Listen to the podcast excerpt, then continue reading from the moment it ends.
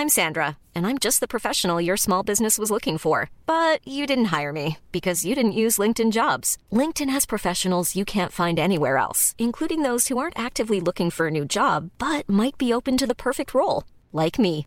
In a given month, over 70% of LinkedIn users don't visit other leading job sites. So if you're not looking on LinkedIn, you'll miss out on great candidates like Sandra. Start hiring professionals like a professional. Post your free job on linkedin.com/people today. Bonsoir à tous, bienvenue sur CNews. C'est la rentrée. Quel plaisir de vous retrouver pour une toute nouvelle saison de Soir Info. Plus d'infos, plus de décryptage, d'analyse tout au long de la soirée pour mieux comprendre l'actualité, le monde qui nous entoure. On vous accompagne jusqu'à minuit avec Maureen Vidal qui euh, sera avec nous pour les JT. Bonsoir, chère Maureen. Johan Usaï. Que, ce, que ne serais-je sans vous, euh, cher Bonsoir, Johan C'est un plaisir de vous retrouver. J'espère que vous avez passé de, de bonnes vacances. Excellente. Je vous ai manqué Énormément. Chaque jour, chaque réveil et chaque coucher, je pensais à vous. Ça ne euh, m'étonne cher pas, je fais souvent cet effet-là. Je pense beaucoup aussi à Eric de Ritmaten qui nous accompagne cette saison. C'est un plaisir. Michel Chevalet, comment ça va, cher Michel Mais ça va, c'est un Notre grand phare plaisir. dans la nuit. Benjamin Morel, Bonsoir. docteur en droit public, maître de conférence à Paris, Panthéon Wassas. Euh, Kevin Bossuet, professeur d'histoire-géographie. Voici ce beau casting pour commencer la saison.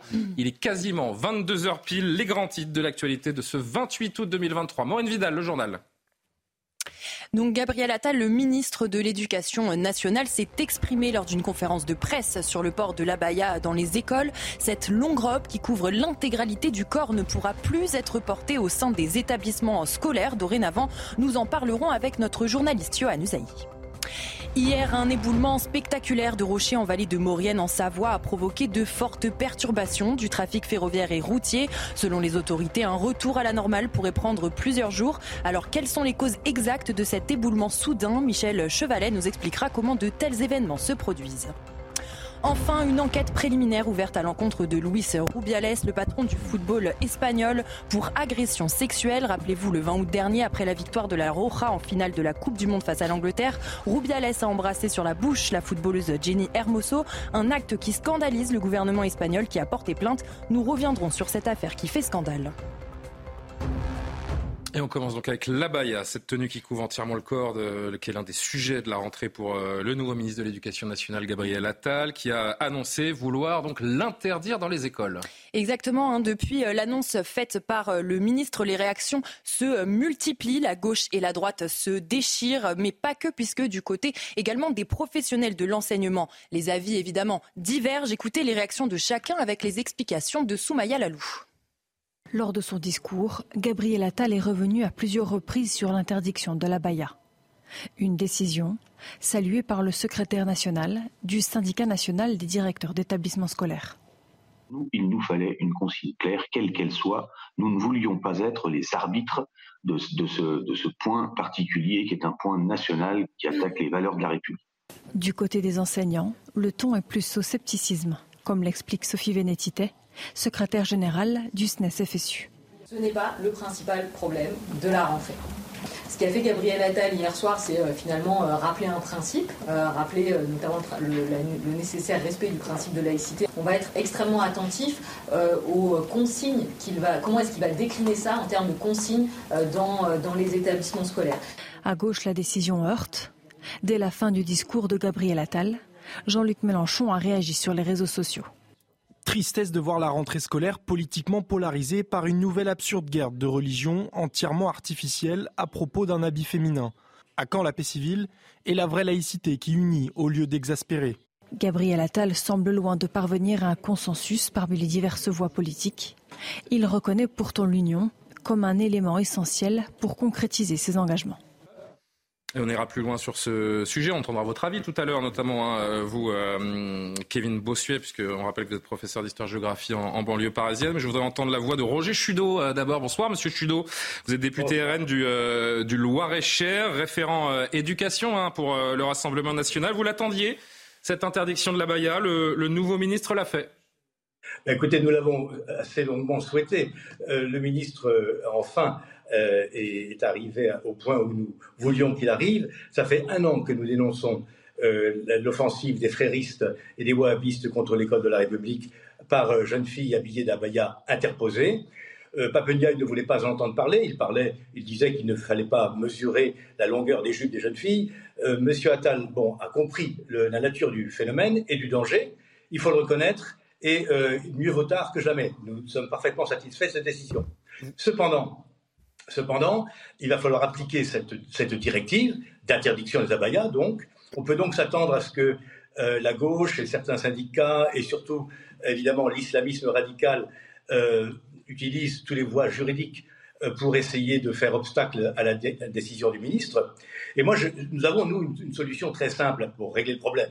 Vous le savez très bien. C'est le port d'une tenue uniforme d'établissement obligatoire au collège et au lycée.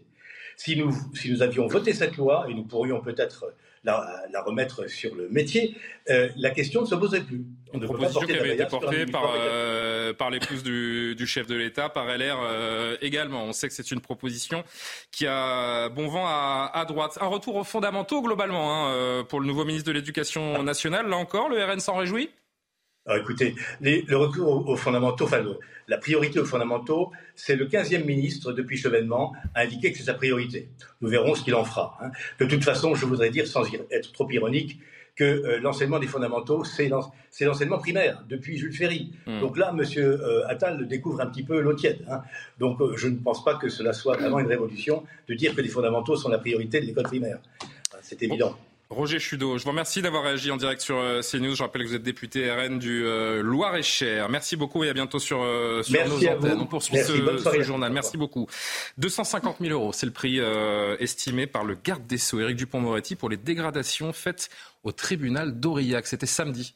Oui, pour rappel, un millier de personnes avaient euh, défilé pour soutenir Marina, cette jeune fille poursuivie en justice pour exhibition sexuelle alors qu'elle se promenait seins nus euh, dans la ville lors du festival de théâtre euh, de rue. Ces manifestants ont saccagé le tribunal de la ville. Éric Dupont-Moretti a assuré que les auteurs, les auteurs seront châtiés à la hauteur de leurs exactions.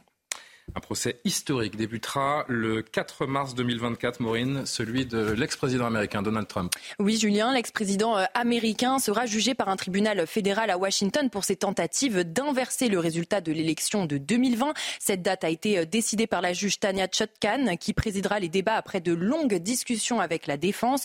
Pour l'accusation, la procureure Molly Gaston a invoqué l'intérêt public extraordinaire pour un procès rapide, compte tenu du fait que le prévenu est accusé de crimes historique. Donald Trump, lui, de son côté, dénonce la date de son procès en mars 2024 comme une ingérence électorale. Historique, c'est le mot, Benjamin Morel Oui, c'est historique, mais ça ne changera pas forcément la donne hein, pour les prochaines présidentielles américaines, tout bêtement parce qu'on constate que plus Donald Trump est attaqué, d'ailleurs lui-même en fait un show, et eh bien plus son électorat se renforce. Donc évidemment, c'est un fait historique, ça ne changera peut-être pas l'histoire. Luis Rubiales, on parle du patron du football espagnol, désormais dans le viseur de la justice euh, de son pays après ce baiser forcé donc à la championne du monde Jenny Hermoso. C'était le 20 août dernier en marge de la finale de la Coupe du Monde féminine. Une enquête euh, préliminaire pour agression sexuelle a été ouverte dans un communiqué. Le parquet espagnol invite la joueuse à prendre connaissance de ses droits en tant que victime et à porter plainte contre Rubiales. D'autres plaintes ont déjà été euh, déposées, dont l'une par le gouvernement espagnol. Luis Rubiales a déjà été suspendu samedi par la FIFA de toute activité liées au football au niveau national et international pendant 90 jours. On en parlera évidemment euh, dans, quelques instants avec une, euh, une, invitée qui nous rejoindra juste après la, la, première pause. En Savoie, à présent, un éboulement spectaculaire de rochers en vallée de Maurienne qui a provoqué de fortes perturbations sur les routes. Les images sont très impressionnantes. Effectivement, les images sont très impressionnantes. Le trafic routier et ferroviaire a été suspendu entre la France et l'Italie du Nord. Le retour à la normale pourrait prendre plusieurs jours selon les autorités. Après un épisode caniculaire et de fortes précipitations, la roche n'a pas tenu donc le maire euh, Roland euh, Avenière a été euh, plutôt choqué hein, de cet éboulement. On l'écoute? Non. D'accord. Eh ben, on C'est la première, vous voyez, elle est tout de suite euh, très tranchante, elle se laisse pas euh, déstabiliser. Bravo, euh, Maureen. 700 mètres cubes, Michel Chevalet. 700 mètres cubes de roches qui s'effondrent dans la montagne entre donc Saint-Michel de Maurienne et, Modane en Savoie. Heureusement, pas de victimes, on, vient de le voir, mais le trafic SNCF interrompu avec l'Italie. ça fait une grosse déviation par le tunnel du Mont Blanc. À quoi c'est dû Est-ce qu'on doit encore parler d'une conséquence du réchauffement climatique? Pas directement. Pas directement? Ah, Non, pas directement. Quand on pense aux effets du réchauffement climatique, on se dit il va y avoir des dégels parce qu'il fait très chaud en montagne. Or, c'est la glace qui assure la cohésion entre les roches. Évidemment, quand la glace fond, eh bien, les roches vont éclater, vont se. Là, c'est pas le cas. Là, il y a bien eu un problème avec la canicule, c'est-à-dire que la roche a été très chaude, se déshydratée. Donc il y a plus d'eau. Puis sont arrivés donc fragilisation. Mais sont arrivés des pluies, des orages très importants. Donc un phénomène, l'eau s'est infiltrée justement dans ces failles. Et elle jouait le rôle de, lubrifiant et donc créer l'instabilité. Et là, on voit tout un pan de la montagne sur plusieurs centaines de mètres qui dévale. Faisons très attention. Ce coin, cet endroit-là, était réputé pour être très fragile. Hmm. Quand on regarde bien les images, on voit qu'il y avait déjà des filets métalliques qui avaient été posés pour retenir les pierres qui hmm. tombent. Et ça avait été signalé. Et on voit des fois les pancartes sur la route, attention, chute, chute de rocher. Mm. Donc ce n'est pas anormal que ce soit produit, mais ça pose, vous avez raison, le vrai problème, le vrai problème, il se pose actuellement à haute altitude avec le dégel, puisque vous savez que euh, le Mont Blanc à 4807 mètres était à une température positive et donc était en, dégel. Donc c'est vrai qu'il va y avoir une accélération, une accélération de l'érosion puisque c'est le mécanisme normal d'érosion avec le réchauffement climatique. Hmm. Ça va euh, se reproduire, ça peut euh, des, fréquences d'épisodes comme celui-ci peuvent être euh, en effet de plus en plus fréquents. Voilà pour les pour les routes, pour la circulation. Mais, mm. mais surtout, c'est des gens qui font de la randonnée en montagne et qui peuvent, être pris par euh, une instabilité de roche, un, un, éboulement. Et il y aura d'autres problèmes qui vont se poser, qui va être le dégel des sols gelés dans, dans, dans l'Arctique, l'Antarctique, qu'on appelle le permafrost, mm-hmm. qui va se transformer le en... pergélisol, si on est un peu plus... Euh, voilà. Donc vous voyez, ce n'est pas sans conséquence. Euh, on sécurise suffisamment ces, ces, lieux de passage de, de voyageurs, de, de, routiers. Il faut en, faire plus en matière de, logistique quand on sait que ces phénomènes peuvent se multiplier. Quand on a construit, vous avez là, je connais l'endroit, euh, mhm. le Fréjus, c'est une vallée, vallée donc il y a une rivière, évidemment. Les trains, ils, ne prennent pas les côtes, évidemment. Il y a une, route euh, ancienne, il y a la voie ferrée, et la voie ferrée à cet endroit était en tunnel, fort heureusement. Donc l'éboulement a obstrué l'entrée du tunnel, mais n'a pas démoli les voies. Et puis il y a l'autoroute, et donc c'est descendu jusqu'à l'autoroute. Donc il va falloir déblayer tout cela, ça va prendre 2-3 jours. Eric, je vous voyais particulièrement attentif à ce que disait euh, Michel. Les, routes, de montagne, ça vous connaît? Ah ben je connais bien, vous savez, je suis suisse, donc euh, ah je, suis habitué. Mais en fait, le Mont Blanc, il y a trois jours d'ailleurs aussi. À, vous êtes spécialiste éco. Hein. Une chute euh, énorme de, pierres, et ça pose un problème d'ailleurs pour l'escalade.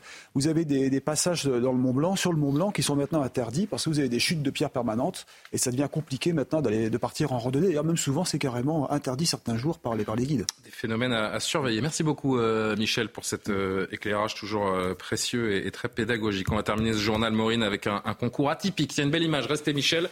Un concours de, je lis bien ce qui est écrit sur ma, sur ma feuille, un concours de déguisement pour chat. Exactement. Merci hein, de cette information essentielle, Maureen. Exactement, euh, Julien. Donc pirate, personnage de dessin animé ou encore chat habillé en robe de princesse. Ce concours consiste à désigner quel propriétaire a le chat le mieux déguisé. Ah Beaucoup de participants viennent présenter leur félin et plus d'une trentaine de races différentes sont présentes dans le salon. Certaines personnes déguisent même leur chat en un autre animal, hein, donc comme un pan ou encore une grenouille et reçoivent des prix. Ici, dans ce concours qui s'est déroulé hier, ce sont les chats pirates qui ont remporté la première place. J'aimerais bien savoir ce qu'en pensent les chats eux-mêmes, euh, parce que ça plaît surtout au maître, bien sûr. Vous avez des chats autour de la table? Personne n'a de chat? Maureen, oui, j'ai un chat? J'ai un chat qui s'appelle Rita. Rita? Ah, C'est un mâle C'est une femelle. ah oui, d'accord. Moi aussi. C'est un peu la maltraitance animale quand même. bon, Johan, c'est la première, vous sortez, c'est terminé. Qu'est-ce que vous voulez que je vous dise? La saison n'a pas été longue. Vous affublez des chats de costumes ridicules qui leur tombent sur la tête, ils ne peuvent plus rien voir. Bon, c'est la pause. Merci beaucoup, Maureen. On se retrouve euh, chaque demi-heure, 23 hein. enfin à pile et à 30 de chaque, de chaque heure. On se retrouvera pour des longs JT complets. Donc rendez-vous à 22h30. Une pause et on se retrouve avec notre invité, donc Mathilde Casse, présidente de l'association Cinequanon, pour parler de ce baiser forcé qui fait débat sur la planète entière. A tout de suite, madame. De retour sur le plateau de Soir Info à un peu plus de 22h15. Cette affaire qui fait le tour du monde depuis euh, une semaine environ. Le président de la Fédération espagnole, vous en avez tous entendu parler. Luis Rubiales est critiqué de toutes parts pour ce baiser forcé sur la joueuse Jenny Hermoso après la finale du mondial féminin. Le parquet espagnol annonce aujourd'hui l'ouverture d'une enquête préliminaire pour agression sexuelle présumée dans un communiqué publié il y a, cinq jours. La joueuse, elle avait assuré que le baiser n'était pas consenti, qu'elle réclamait des mesures contre son président a assuré qu'il était innocent, refuse de démissionner de son poste de président. Luis Rubiales qui a été suspendu par la FIFA de toute activité liée au football au niveau national et international. Merci Mathilde Castre d'être avec nous, je présidente pardon, de l'association Sine je le disais il y a un instant. Euh, je vous retrouve dans un instant. Je voudrais qu'on écoute notre journaliste à Barcelone, Fred Traini. C'est une affaire d'État qui secoue l'Espagne. Rien à filtrer de la réunion ont débuté vers 17h au siège de la Fédération espagnole de football. Réunion compliquée donc apparemment, mais beaucoup de choses se sont déroulées dans la journée. D'abord le parquet qui a annoncé ouvrir une enquête préliminaire euh, contre Luis Rubiales pour agression euh, sexuelle euh, présumée. Ensuite une nouvelle manifestation qui s'est organisée dans les rues de Madrid avec plusieurs centaines de personnes réclamant la démission de Luis Rubiales au cri de ce n'est pas un baiser, c'est une agression. Yolanda Diaz, la vice-présidente du gouvernement qui a pris la parole pour euh, dénoncer l'attitude des deux sélectionneurs des sections masculines et féminines, hein, Luis de la Fuente et le champion du monde Jorge Vilda, parce que ces derniers ont copieusement applaudi euh, Luis Rubiales lorsque celui-ci avait refusé euh, de démissionner en présentant une version des faits qui euh, montrait euh, Jenny Hermoso comme euh, la menteuse de l'affaire, pour résumer les faits. Or, aujourd'hui, une vidéo a circulé démontrant que c'est la version de Luis Rubiales qui est fausse et non pas celle de Jenny Hermoso. De toute façon, la vice-présidente estime que quiconque applaudit de la sorte une agression sexuelle présumée eh bien, ne peut pas rester en place à de telles fonctions. ensuite, la maman de Luis Rubiales qui s'est retranchée ce matin dans une église pour entamer une grève de la faim afin que cesse, cite, la chasse à l'homme inhumaine et sanglante qui s'est engagée euh, contre son fils. Mathilde Castre, merci d'avoir patienté. Vous luttez donc contre les, violences sexistes euh, faites aux femmes. Ce torrent de, critiques qui s'abat sur cet homme depuis une semaine, est-ce qu'il est à la hauteur de ce qui lui est reproché selon vous? Alors, ce que nous apprend euh, cette histoire, ou plutôt nous confirme hein, cette, cette histoire, c'est qu'on voit que la notion de consentement est une nouvelle fois bafouée et que c'est la femme qui est discréditée. Euh, là, l'agression sexuelle a été euh, minimisée, en tout cas par euh, son auteur, et au début quand même les, instances, et que ce qui est nouveau, c'est vraiment cette libération de la, parole que l'on voit depuis quelques jours, c'est cette sororité qui s'est installée hein, dans, ce football féminin, c'est les prises de parole et les soutiens aussi du football masculin et surtout là, la, réaction des, instances avec ces, enquêtes en cours, euh, c'est vrai que beaucoup trouvent hein, que y a, ça prend une tournure très médiatique et politique. Nous, au contraire. C'est pas votre avis? On pense.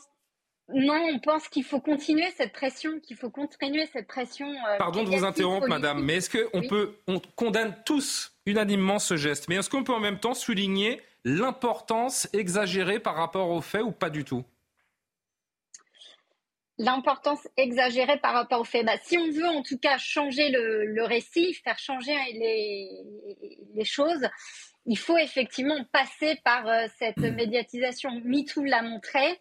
Là, on peut faire l'analogie sur un MeToo euh, du sport. La fédération, on l'apprend à l'instant, hein. c'est une information que je découvre euh, avec vous, ce sont nos confrères de l'AFP qui nous la, qui nous la communiquent. La fédération espagnole de football exige donc à, l'instant, c'est ce qui sort de, la réunion dont nous parlait Fred Traini, notre correspondant, exige la démission de Luis Rubiales. Ça va dans le, dans le sens que vous imaginiez, que vous vouliez? Oui, effectivement, il faut, il faut en tout cas des, enquêtes et, euh, et, du coup des, sanctions si elles doivent euh, être. Moi, ce que je me demande, hein, encore une fois, je, pense que, que chacun d'entre nous euh, condamne ce geste et, consent au caractère totalement inapproprié du, geste de, de, cet homme à, à ce moment-là. Mais est-ce qu'on juge l'homme et son passif ou est-ce qu'on juge ce geste, ce baiser? Dans ce cas, euh, si on juge l'homme et son passif, pourquoi est-ce qu'on ne l'a pas mis dehors plus tôt? C'est ça la vraie question. Et c'est pour ça que nous en sommes là euh, aujourd'hui. Et c'est pour ça que je parle de démesure par rapport à ce, baiser euh, volé, si je puis dire. Bah, on peut difficilement parler de démesure face à ce baiser volé, dans le sens où ça reste une agression sexuelle. là, de la même façon, on, on est sur la notion de consentement qui est complètement bafouée. Enfin, c'est la même la définition d'une agression sexuelle. L'affaire montre euh, à quel point le combat féministe a, imprégné la société qui n'accepte plus le moindre écart. Ah, c'est pas un écart, enfin, c'est puni par la loi. C'est un écart qui est puni par la loi. Oui, ça peut être un écart et puni par la loi. Enfin, je... bah, heureusement, heureusement qu'on n'accepte pas des, des, écarts qui sont punis par la loi. Euh, oui, mais alors. Eric moi, je, me, qui posais la question, bien entendu. Comment fera-t-on comment fera-t-on la différence entre euh, la pire des violences, le viol, par exemple, et une agression aussi euh, horrible soit-elle et scandaleuse? Vous voyez, dans la gradation des mots, je n'arrive pas à m'y retrouver. Madame, vous voulez répondre? Bah, La définition, juste euh, revenons à la base. une agression sexuelle, c'est à partir du moment où le consentement est, est bafoué. là, on est dans ce cas-là. Hmm, ce qu'on note, et Johan, je vais vous donner la parole dans, un instant, il y a une forme d'idéologie woke également qui, euh, certains euh, le diront, gagne euh, à travers cette affaire. J'en veux pour preuve que, bah, cette affaire, justement, Mathilde Castres, elle ne part pas d'Espagne. Hein. Elle part du New York Times et c'est à partir d'un article, d'un papier du New York Times que, que le scandale mondial monte. Est-ce que ça, ça peut nous alerter d'une certaine manière? Bah, Justement, il faut qu'il y ait cette mobilisation. En tout cas, cette affaire, elle est internationale. Et c'est grâce à cette mobilisation euh, médiatique qu'on arrive à faire changer les choses. Yohann Usaï qui voulait réagir. Oui, simplement pour dire d'abord que je crois que la Fédération espagnole a eu la, euh, la bonne réponse à ce qui s'est passé. Évidemment. L'Espagne, pardon, hein, Johan. L'Espagne, et, il faut parfois aussi lire entre les lignes. Hein. L'Espagne qui est candidate à la Coupe du Monde 2030, mmh. qui donne des gages à une forme de bien-pensance. Oui, également, ne soyons pas dupes. D'accord, mais c'est important quand même. Cette personne ne pouvait pas rester en place. Il y a des signaux qu'il faut envoyer. Ce sont des choses qui effectivement ne se font pas. Et de ce point de vue-là, je suis d'accord avec Madame Castres. Là où j'ai un désaccord avec elle, c'est qu'elle semble en revanche mettre l'ensemble des agressions sexuelles sur le même plan. Et ça, ça n'est pas possible. Mmh. Je crois qu'il faut faire des différences quand même. Toutes les violences faites aux femmes ne doivent pas être mises sur un pied d'égalité. Il doit y avoir des degrés dans même dans les réponses, qu'elles soient juridiques ou qu'elles soient euh, vis-à-vis du jugement médiatique. Il doit y avoir différents degrés vis-à-vis des, réponses qu'on y apporte. On ne peut pas apporter la même réponse et la même réponse, euh, si vous voulez, l'acharnement médiatique en ce moment vis-à-vis de, de cet homme me semble un peu démesuré. Ce qu'il a fait est tout à fait condamnable. Il démissionne, c'est très bien, mais un baiser volé ne doit pas être mis sur le même plan qu'un viol, par exemple. Ça la Vous comprenez bien ce que je veux dire. C'est la question qu'on vous pose, hein, Mathilde Castres. C'est euh, tout le monde, euh, encore une fois, euh, enfin, personne n'absout cet homme, mais dans cette société où il faut marcher droit, on ruine la carrière d'un homme sur ce seul geste. C'est ça aussi la vérité. Bah là, il va y avoir de toute façon une enquête. Mmh. Bah, il est déjà coupable à vos yeux. Il n'y a pas d'enquête à, avoir, euh, si je vous écoute. Ah, nous, ce qu'on réclame, c'est une, euh, effectivement qu'il y ait une, une, enquête, une réaction. Et en attendant, euh, ce qu'a fait la fédération, comme un président est suspendu pendant l'enquête. Hmm.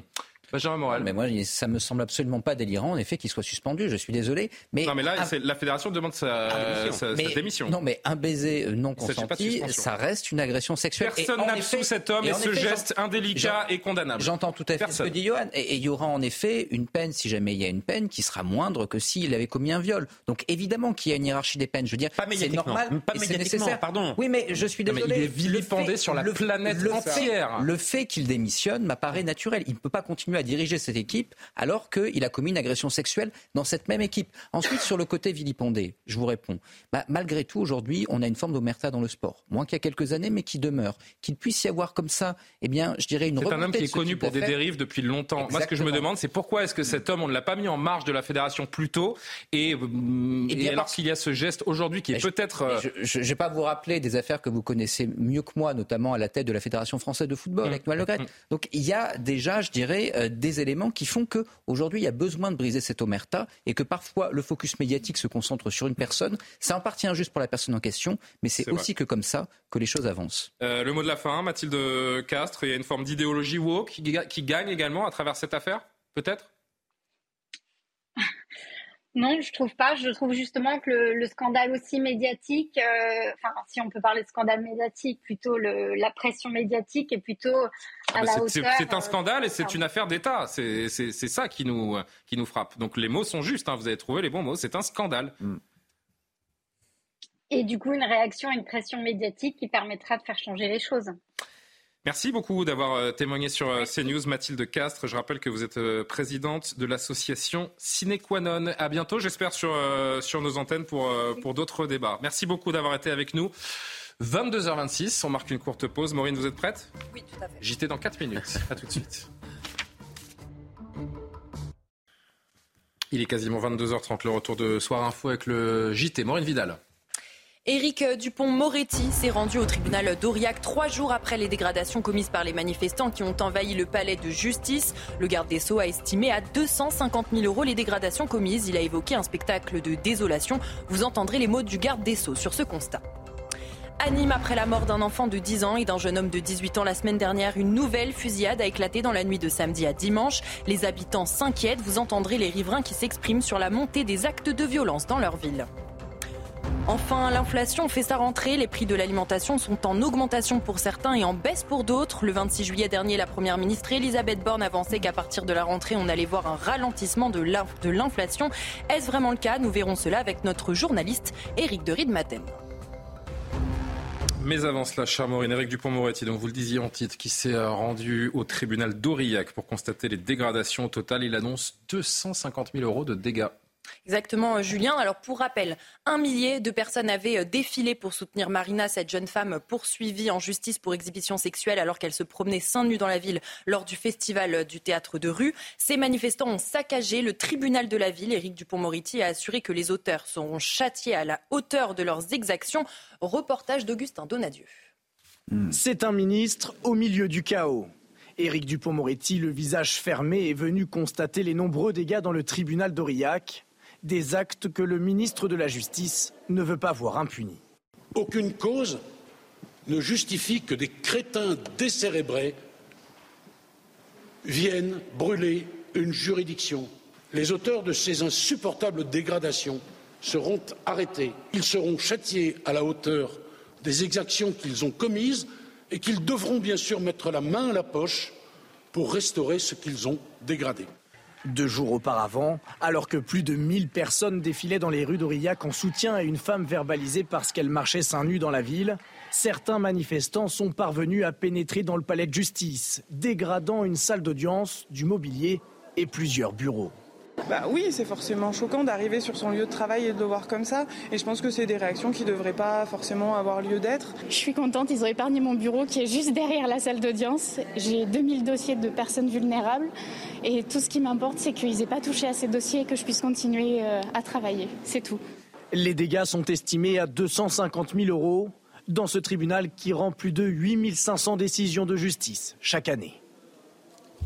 Ken Bossia voulait apporter un, commentaire? Oui, on a affaire ici à des féministes qui desservent le féminisme, comme il y a certains écolos qui desservent l'écologie. Enfin, on a une femme qui se trimballe seins nus dans les rues. Enfin, il y a des adolescents, il y a des enfants, il y a des gens qui n'ont pas forcément envie de voir ce spectacle. En tout cas, moi, personnellement, ça ne m'intéresse pas trop. Mais encore une fois, s'en prendre à une institution qui est la justice, c'est juste scandaleux. Moi, j'aimerais bien entendre ces militantes sur l'affaire Mila ou sur le sort des femmes en banlieue, elle serait sans doute plus utile. Hmm.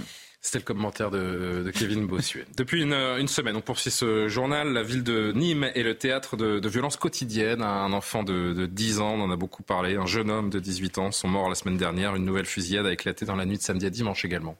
Oui, un blessé par balle dont le pronostic euh, vital n'est pas engagé. Le jeune homme de 26 ans a été pris pour cible dans une fusillade et blessé à l'épaule. Une insécurité grandissante qui inquiète évidemment les habitants. Écoutez-les. Je reçois une balle en sortant d'ici. Vous avez peur, c'est normal. Vous sortez le soir ici, une, une balle perdue. Il y a beaucoup de gens qui ont reçu des balles perdues, non? Hein, ils se sont fait tuer dans, pour qui Ils ont rien. Moi, j'ai rien à voir. J'ai vu les impacts de balles, je me suis dit que j'ai eu chaud, et c'est après en faisant le tour de la voiture que j'ai vu que la voiture était touchée également. Donc là, il y a l'impact hein, qui a traversé euh, la coudoir euh, du, du, conducteur.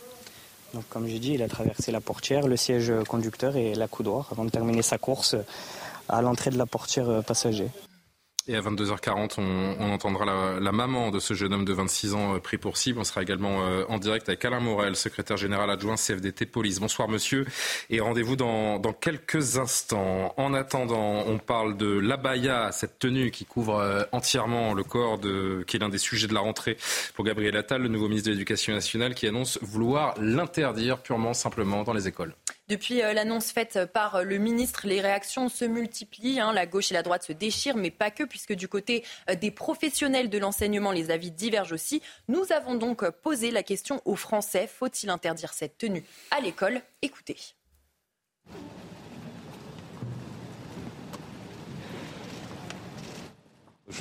Bon, pas à l'école, hein, il n'y a pas de signe à l'école, mais non, non, je vous dis, c'est euh, un vrai débat. Un vrai débat, il faut se poser, il faut discuter, et puis effectivement, mais euh, un avis tranché comme ça, c'est pas évident. Bah, je pense que la logique l'emporte quand même. La logique, c'est de supprimer tout ce qui est ostentatoire. Je pense que ça l'est pas mal. Et euh, il y en a déjà beaucoup dans la rue. À l'école, normalement, c'est effectivement une zone libre, laïque, et non seulement je trouve que c'est bien, mais il était temps. On reviendra longuement sur ce sujet avec Yohann et dans la deuxième partie de, l'émission. Un rapide commentaire, Benjamin Morel, en attendant. Le problème, ça va être l'efficacité, vous savez. C'est-à-dire que là, on va avoir une interdiction de la baya, mais on peut avoir d'autres, soit un détournement de la baya, soit d'autres euh, uniformes qui seront utilisés. La bonne solution pourrait être l'uniforme, mais vous avez un rapport parlementaire qui montrait que l'uniforme, ça coûterait 4 milliards d'euros. Est-ce qu'on est vraiment prêt à les mettre Donc là, aujourd'hui, il n'est pas certain que ce soit la solution idoine, hmm. mais en effet, du point de vue de la com, eh ben, ça marquera la rentrée. Vous parlez gros chiffres, justement, il en est question euh, désormais. On va euh, en parler avec, euh, avec Eric de Matin dans un instant. Maureen, le, 26 juillet dernier, la Première ministre Elisabeth Borne avançait qu'à partir de la rentrée, on allait voir un, ralentissement de l'inflation, touchant notamment l'alimentaire. Alors, euh, à l'aube de la rentrée, est-ce vraiment le cas et quels sont les produits qui ont continué à augmenter durant l'été? Élément de réponse avec Sarah Fenzari. Si on n'a pas pris de vacances, la plupart des produits phares de l'été a subi des hausses de prix estimées à 15% comme pour le reste de l'alimentaire. C'est notamment le cas pour la mozzarella qui voit son tarif augmenter de 29,5% sur un an. C'est la plus forte hausse de cet indice devant le saucisson qui a augmenté de 22,4%.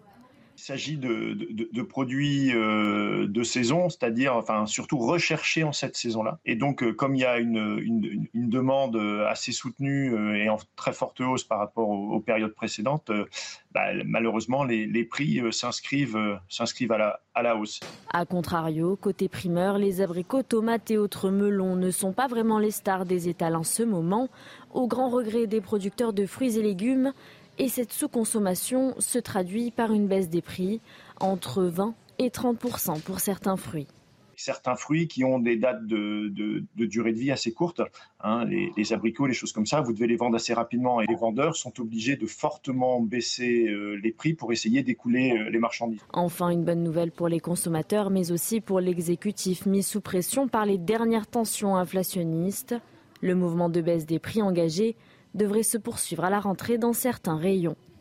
Hmm. Eric doit être avec nous en plateau, rentrée sous le signe de, l'inflation. Euh, elle reste élevée mais ralentie. Bruno Le Maire ce matin sur, euh, sur France Inter parlait d'un combat c'est le mot?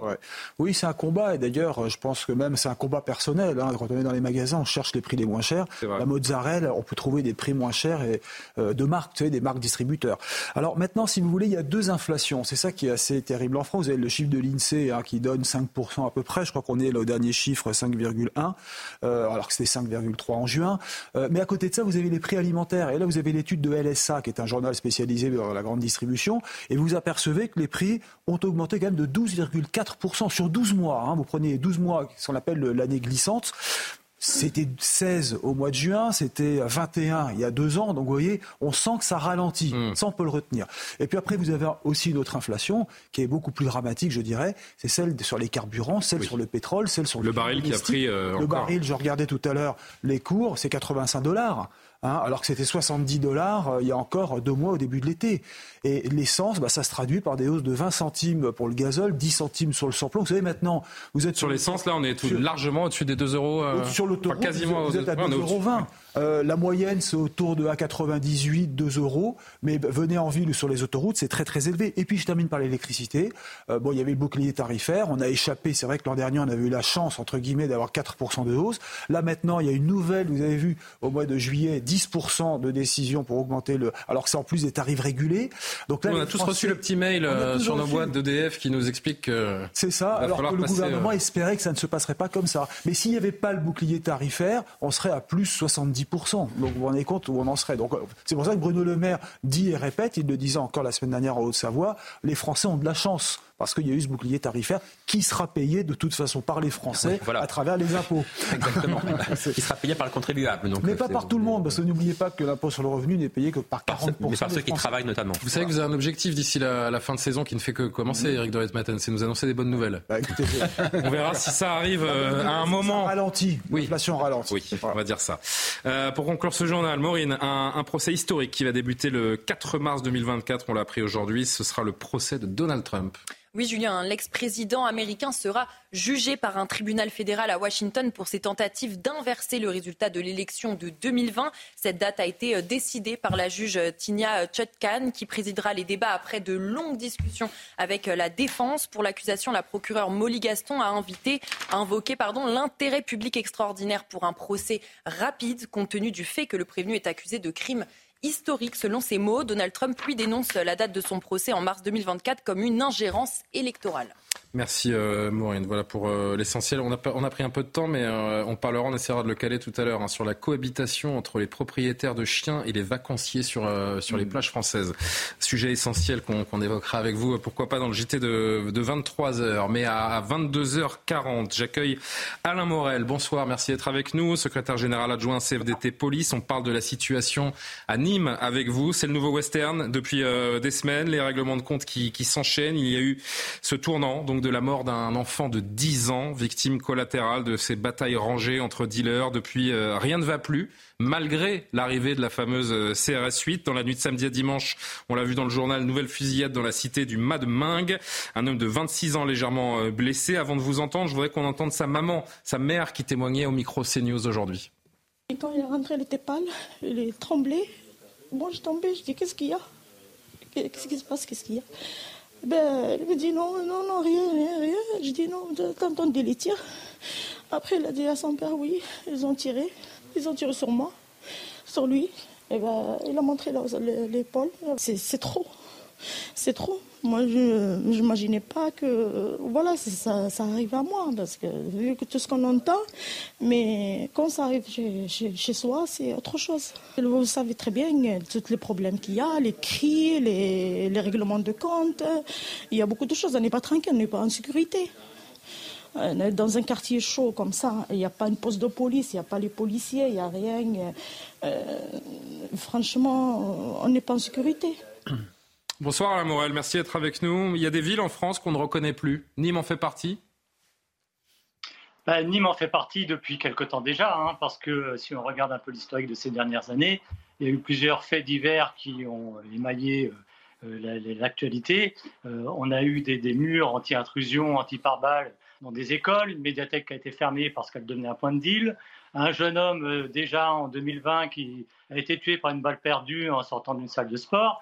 Euh, la situation de Nîmes ne fait que s'envenimer. La situation pour les habitants de ces quartiers est complètement insoutenable. Et il est important qu'on apporte une solution dans un premier temps de sécurisation pour permettre à, ces habitants de retrouver un peu de sérénité. Et il faudra ensuite euh, du travail d'enquête d'ampleur et des moyens qui soient donnés aux services d'investigation euh, qui soient plus importants qu'aujourd'hui, euh, des moyens sur la réforme de la procédure pénale pour alléger un peu le travail des enquêteurs et euh, l'accentuer. il faut impérativement un vrai plan Marshall de l'investigation et, et, de réinvestissement de ces villes aujourd'hui et de ces quartiers. Aujourd'hui, on entendait cette témoin qui, qui disait qu'il n'y avait plus de services publics dans les quartiers. Alors, certes, elle évoquait le fait qu'il n'y a pas de commissariat, Aujourd'hui, seule la police nationale entre dans ces quartiers et assure un service public. Là, l'important, c'est d'aller les sécuriser immédiatement. Là, on a, on a, on a vu hein, que la, la, CRS 8 a fait, euh, a fait un gros travail, mais les règlements de compte se, se poursuivent malgré cette, euh, cette présence. Est-ce que le, le, maintien de l'ordre, la sécurité euh, à la française sont encore à, à la hauteur? Parce que finalement, c'est plus vraiment la France. Ça, met, ça ressemble à, à, ces règlements de compte, à, à l'arme lourde. C'est des méthodes de cartels sud-américains. C'est ça la vérité. C'est une guerre de territoire, une guerre de territoire pour des points de deal qui rapportent énormément d'argent. Euh, c'est pour ces raisons qu'il faut s'attaquer euh, à, tout ce qui concerne le blanchiment. Il faut de la coopération internationale pour euh, interpeller les têtes de pont qui se trouvent à l'étranger, pour travailler sur le blanchiment également qui se fait à l'étranger.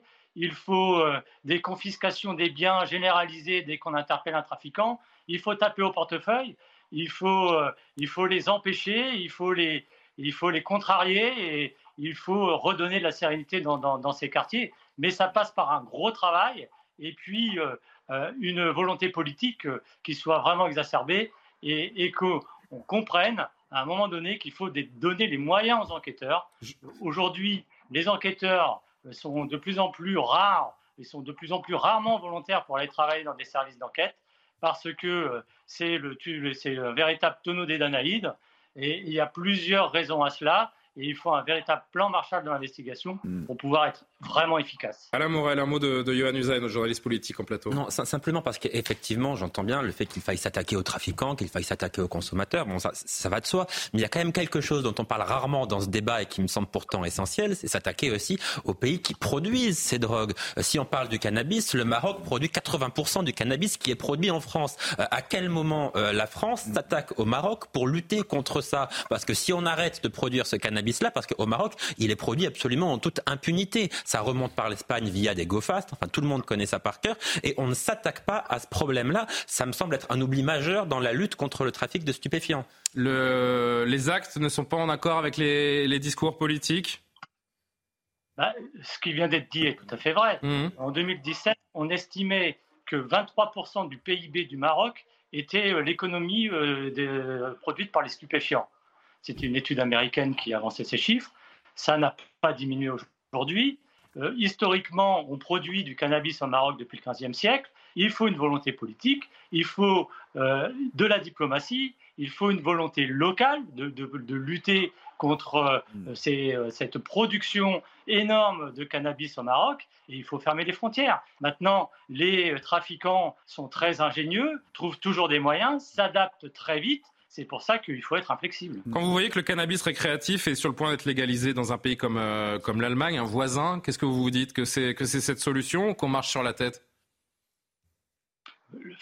Vous savez. Parce qu'au cœur, euh, pardon, hein, je, vous coupe la parole, mais au, cœur de tout ça, et c'est la secrétaire d'État à la ville, Sabrina Agresti-Roubache, qui le rappelait encore chez des confrères aujourd'hui, c'est la faute des consommateurs si cette situation existe finalement. C'est ce que je veux bah, dire. Il y a des consommateurs qui consomment, évidemment. Il y a euh, des vendeurs qui vendent. Et puis, euh, il y a un business énorme. Mais sans consommateur, il n'y a pas de vendeur. on légalise, le, cannabis récréatif. Hmm. On va avoir un marché d'État qui va se mettre en place et il y aura un marché parallèle. Euh, les, cigarettes sont vendues hmm. par monopole d'État et, à côté de ça, vous allez dans toutes les bouches de métro euh, euh, des grandes villes et vous allez pouvoir acheter des cigarettes contrefaites, de contrebande, etc. Il y aura toujours un cannabis qui sera plus fort. Hmm. On vous offrira un demi-gramme de coke avec une barrette de cannabis et vous passerez euh, progressivement sur la consommation de coke et la vente de coke. Donc c'est c'est pas la solution à l'État et on l'a vu dans les dans les pays qui, qui l'ont essayé. Merci Alain Morel, secrétaire général euh, adjoint CFDT Police. Vous êtes le, bienvenu sur CNews euh, quand vous le souhaiterez. Merci d'être intervenu euh, en direct. 22h47, Yohann Usaï. On l'a vu, il est présent, hein, il est sur tous les fronts. C'était l'événement politique du, du week-end. Euh, Gérald Darmanin a fait sa rentrée, euh, on l'a suivi sur CNews dans son fief de, de Tourcoing, une première pour lui qui euh, n'avait jamais organisé un, tel rassemblement. Mmh. quel était le but inavoué du ministre de l'Intérieur? Il est à demi avoué en tout cas, il est, il est très clair le but. Il, il, prépare et il se positionne évidemment pour 2027. D'ailleurs, on ne peut pas lui reprocher, il n'est pas le seul. Bruno Le Maire fait la même chose, un peu plus discrètement quand même, même si évidemment tout le monde sait qu'il souhaite être candidat. Édouard Philippe, lui, n'est plus membre du gouvernement, mais il se prépare aussi euh, évidemment. Et une 4-5 déjà sur la ligne de départ. Naturellement, et une, une présidentielle Quoi qu'on en dise, évidemment, euh, les Français n'ont pas que ça en tête en ce moment, naturellement. Il y a beaucoup de sujets, l'inflation, l'insécurité, mais une présidentielle, ça se prépare longtemps à l'avance. Euh, je peux vous dire, Nicolas Sarkozy, en 2002, le jour où il est nommé au ministère de l'Intérieur, il pense à 2007. Il a mis cinq ans à se préparer. Ça lui a plutôt euh, réussi. Non, ce qui est nouveau, en, revanche, pour Gérald Darmanin, effectivement, c'est que c'est la première fois qu'il organise ce type de rassemblement et là qu'il dit donc ouvertement qu'il assume pleinement le fait qu'il est candidat euh, à la présidentielle de 2027 ou à une éventuelle primaire. On verra bien. Mais en tout cas, il souhaite être candidat en 2027. Il dit les choses clairement. Désormais, c'est assumé. Et qu'en dit celui qui occupe le poste pour le moment, un certain Emmanuel Macron? Quand on est président et qu'on veut prendre votre place, naturellement, on le vit assez mal, même si le chef de l'État sait très bien qu'il ne pourra pas se représenter. Naturellement. Il paraît qu'il a relu le discours de Gérald Darmanin. Alors ça, je, est-ce que c'est vérifié ça, ça, je ne peux pas vous le confirmer. Mais ce que je peux vous dire, c'est qu'il a placer Gérald Darmanin sous une forme de surveillance. Pourquoi? Parce que Emmanuel Macron a dit à Elisabeth Borne tu dois aller à cette rentrée politique. Elle n'avait pas du tout envie d'y aller. Elle s'entend très mal avec Gérald Darmanin. Ils ont des relations qui sont euh, professionnelles, mais qui sont à peine cordiales en réalité. C'est vrai mhm. qu'ils n'ont pas beaucoup d'affinité. Donc, elle a été envoyée là-bas par, euh, par, euh, Gérard, par Emmanuel Macron pour le surveiller et pour lui donner une leçon. Hein pour le surveiller. pas tout de suite à l'Elysée. pour le surveiller euh, et lui donner une, leçon aussi. Écoutez ce qu'a dit la Première ministre, c'est extrêmement intéressant.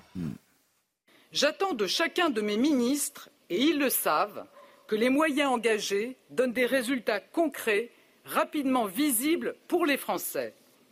Et pour cela, nous avons besoin de vous tous, parlementaires, élus locaux, militants, citoyens, pour faire connaître les réponses qui existent, nous dire comment accélérer et comment faire mieux. Le temps devant nous doit être entièrement consacré à l'action et à un travail de fond intense pour produire des résultats. C'est comme cela que nous combattrons les populistes et les extrêmes en leur laissant leurs recettes démagogiques. Là, la Première ministre, elle s'adresse à Gérald Darmanin, qui est assis en face d'elle, et elle lui dit, ce que j'attends de mes ministres, c'est qu'ils aient des résultats et qu'ils soient pleinement, elle dit pleinement consacrés à leur tâche, sous-entendu parler de 2027, c'est indécent. Résultat, le discours de Gérald euh, Darmanin était un peu fade. D'ailleurs, on a découvert à cette occasion qu'il n'était pas un orateur absolument incroyable. Parce que peut-être relu et corrigé. Hein. Euh, encore une fois, je rappelle cette, euh, information. En, tout cas, se, sentant, j'allais dire surveillé, mais sentant qu'il avait quand même beaucoup de pression, a davantage dressé le bilan du président de la République que tracer ses propres perspectives. En quelques mots, politiquement, quelles autres leçons on tire de cette, euh, cette rentrée politique? Oh, Elle est simple. La leçon principale, c'est que la succession à Emmanuel Macron est déjà ouverte. Elle était déjà ouverte le soir même de son élection. Quand on sait qu'on ne pourra pas se représenter euh, naturellement, la course à, la succession euh, est, est, lancée. là, Gérald Darmanin part peut-être un peu trop tôt. C'est vrai qu'au sein du gouvernement, on se dit que Gérald Darmanin a peut-être commis une erreur, mais ça montre aussi que le président de la République quand même est assez, j'allais dire, affaibli.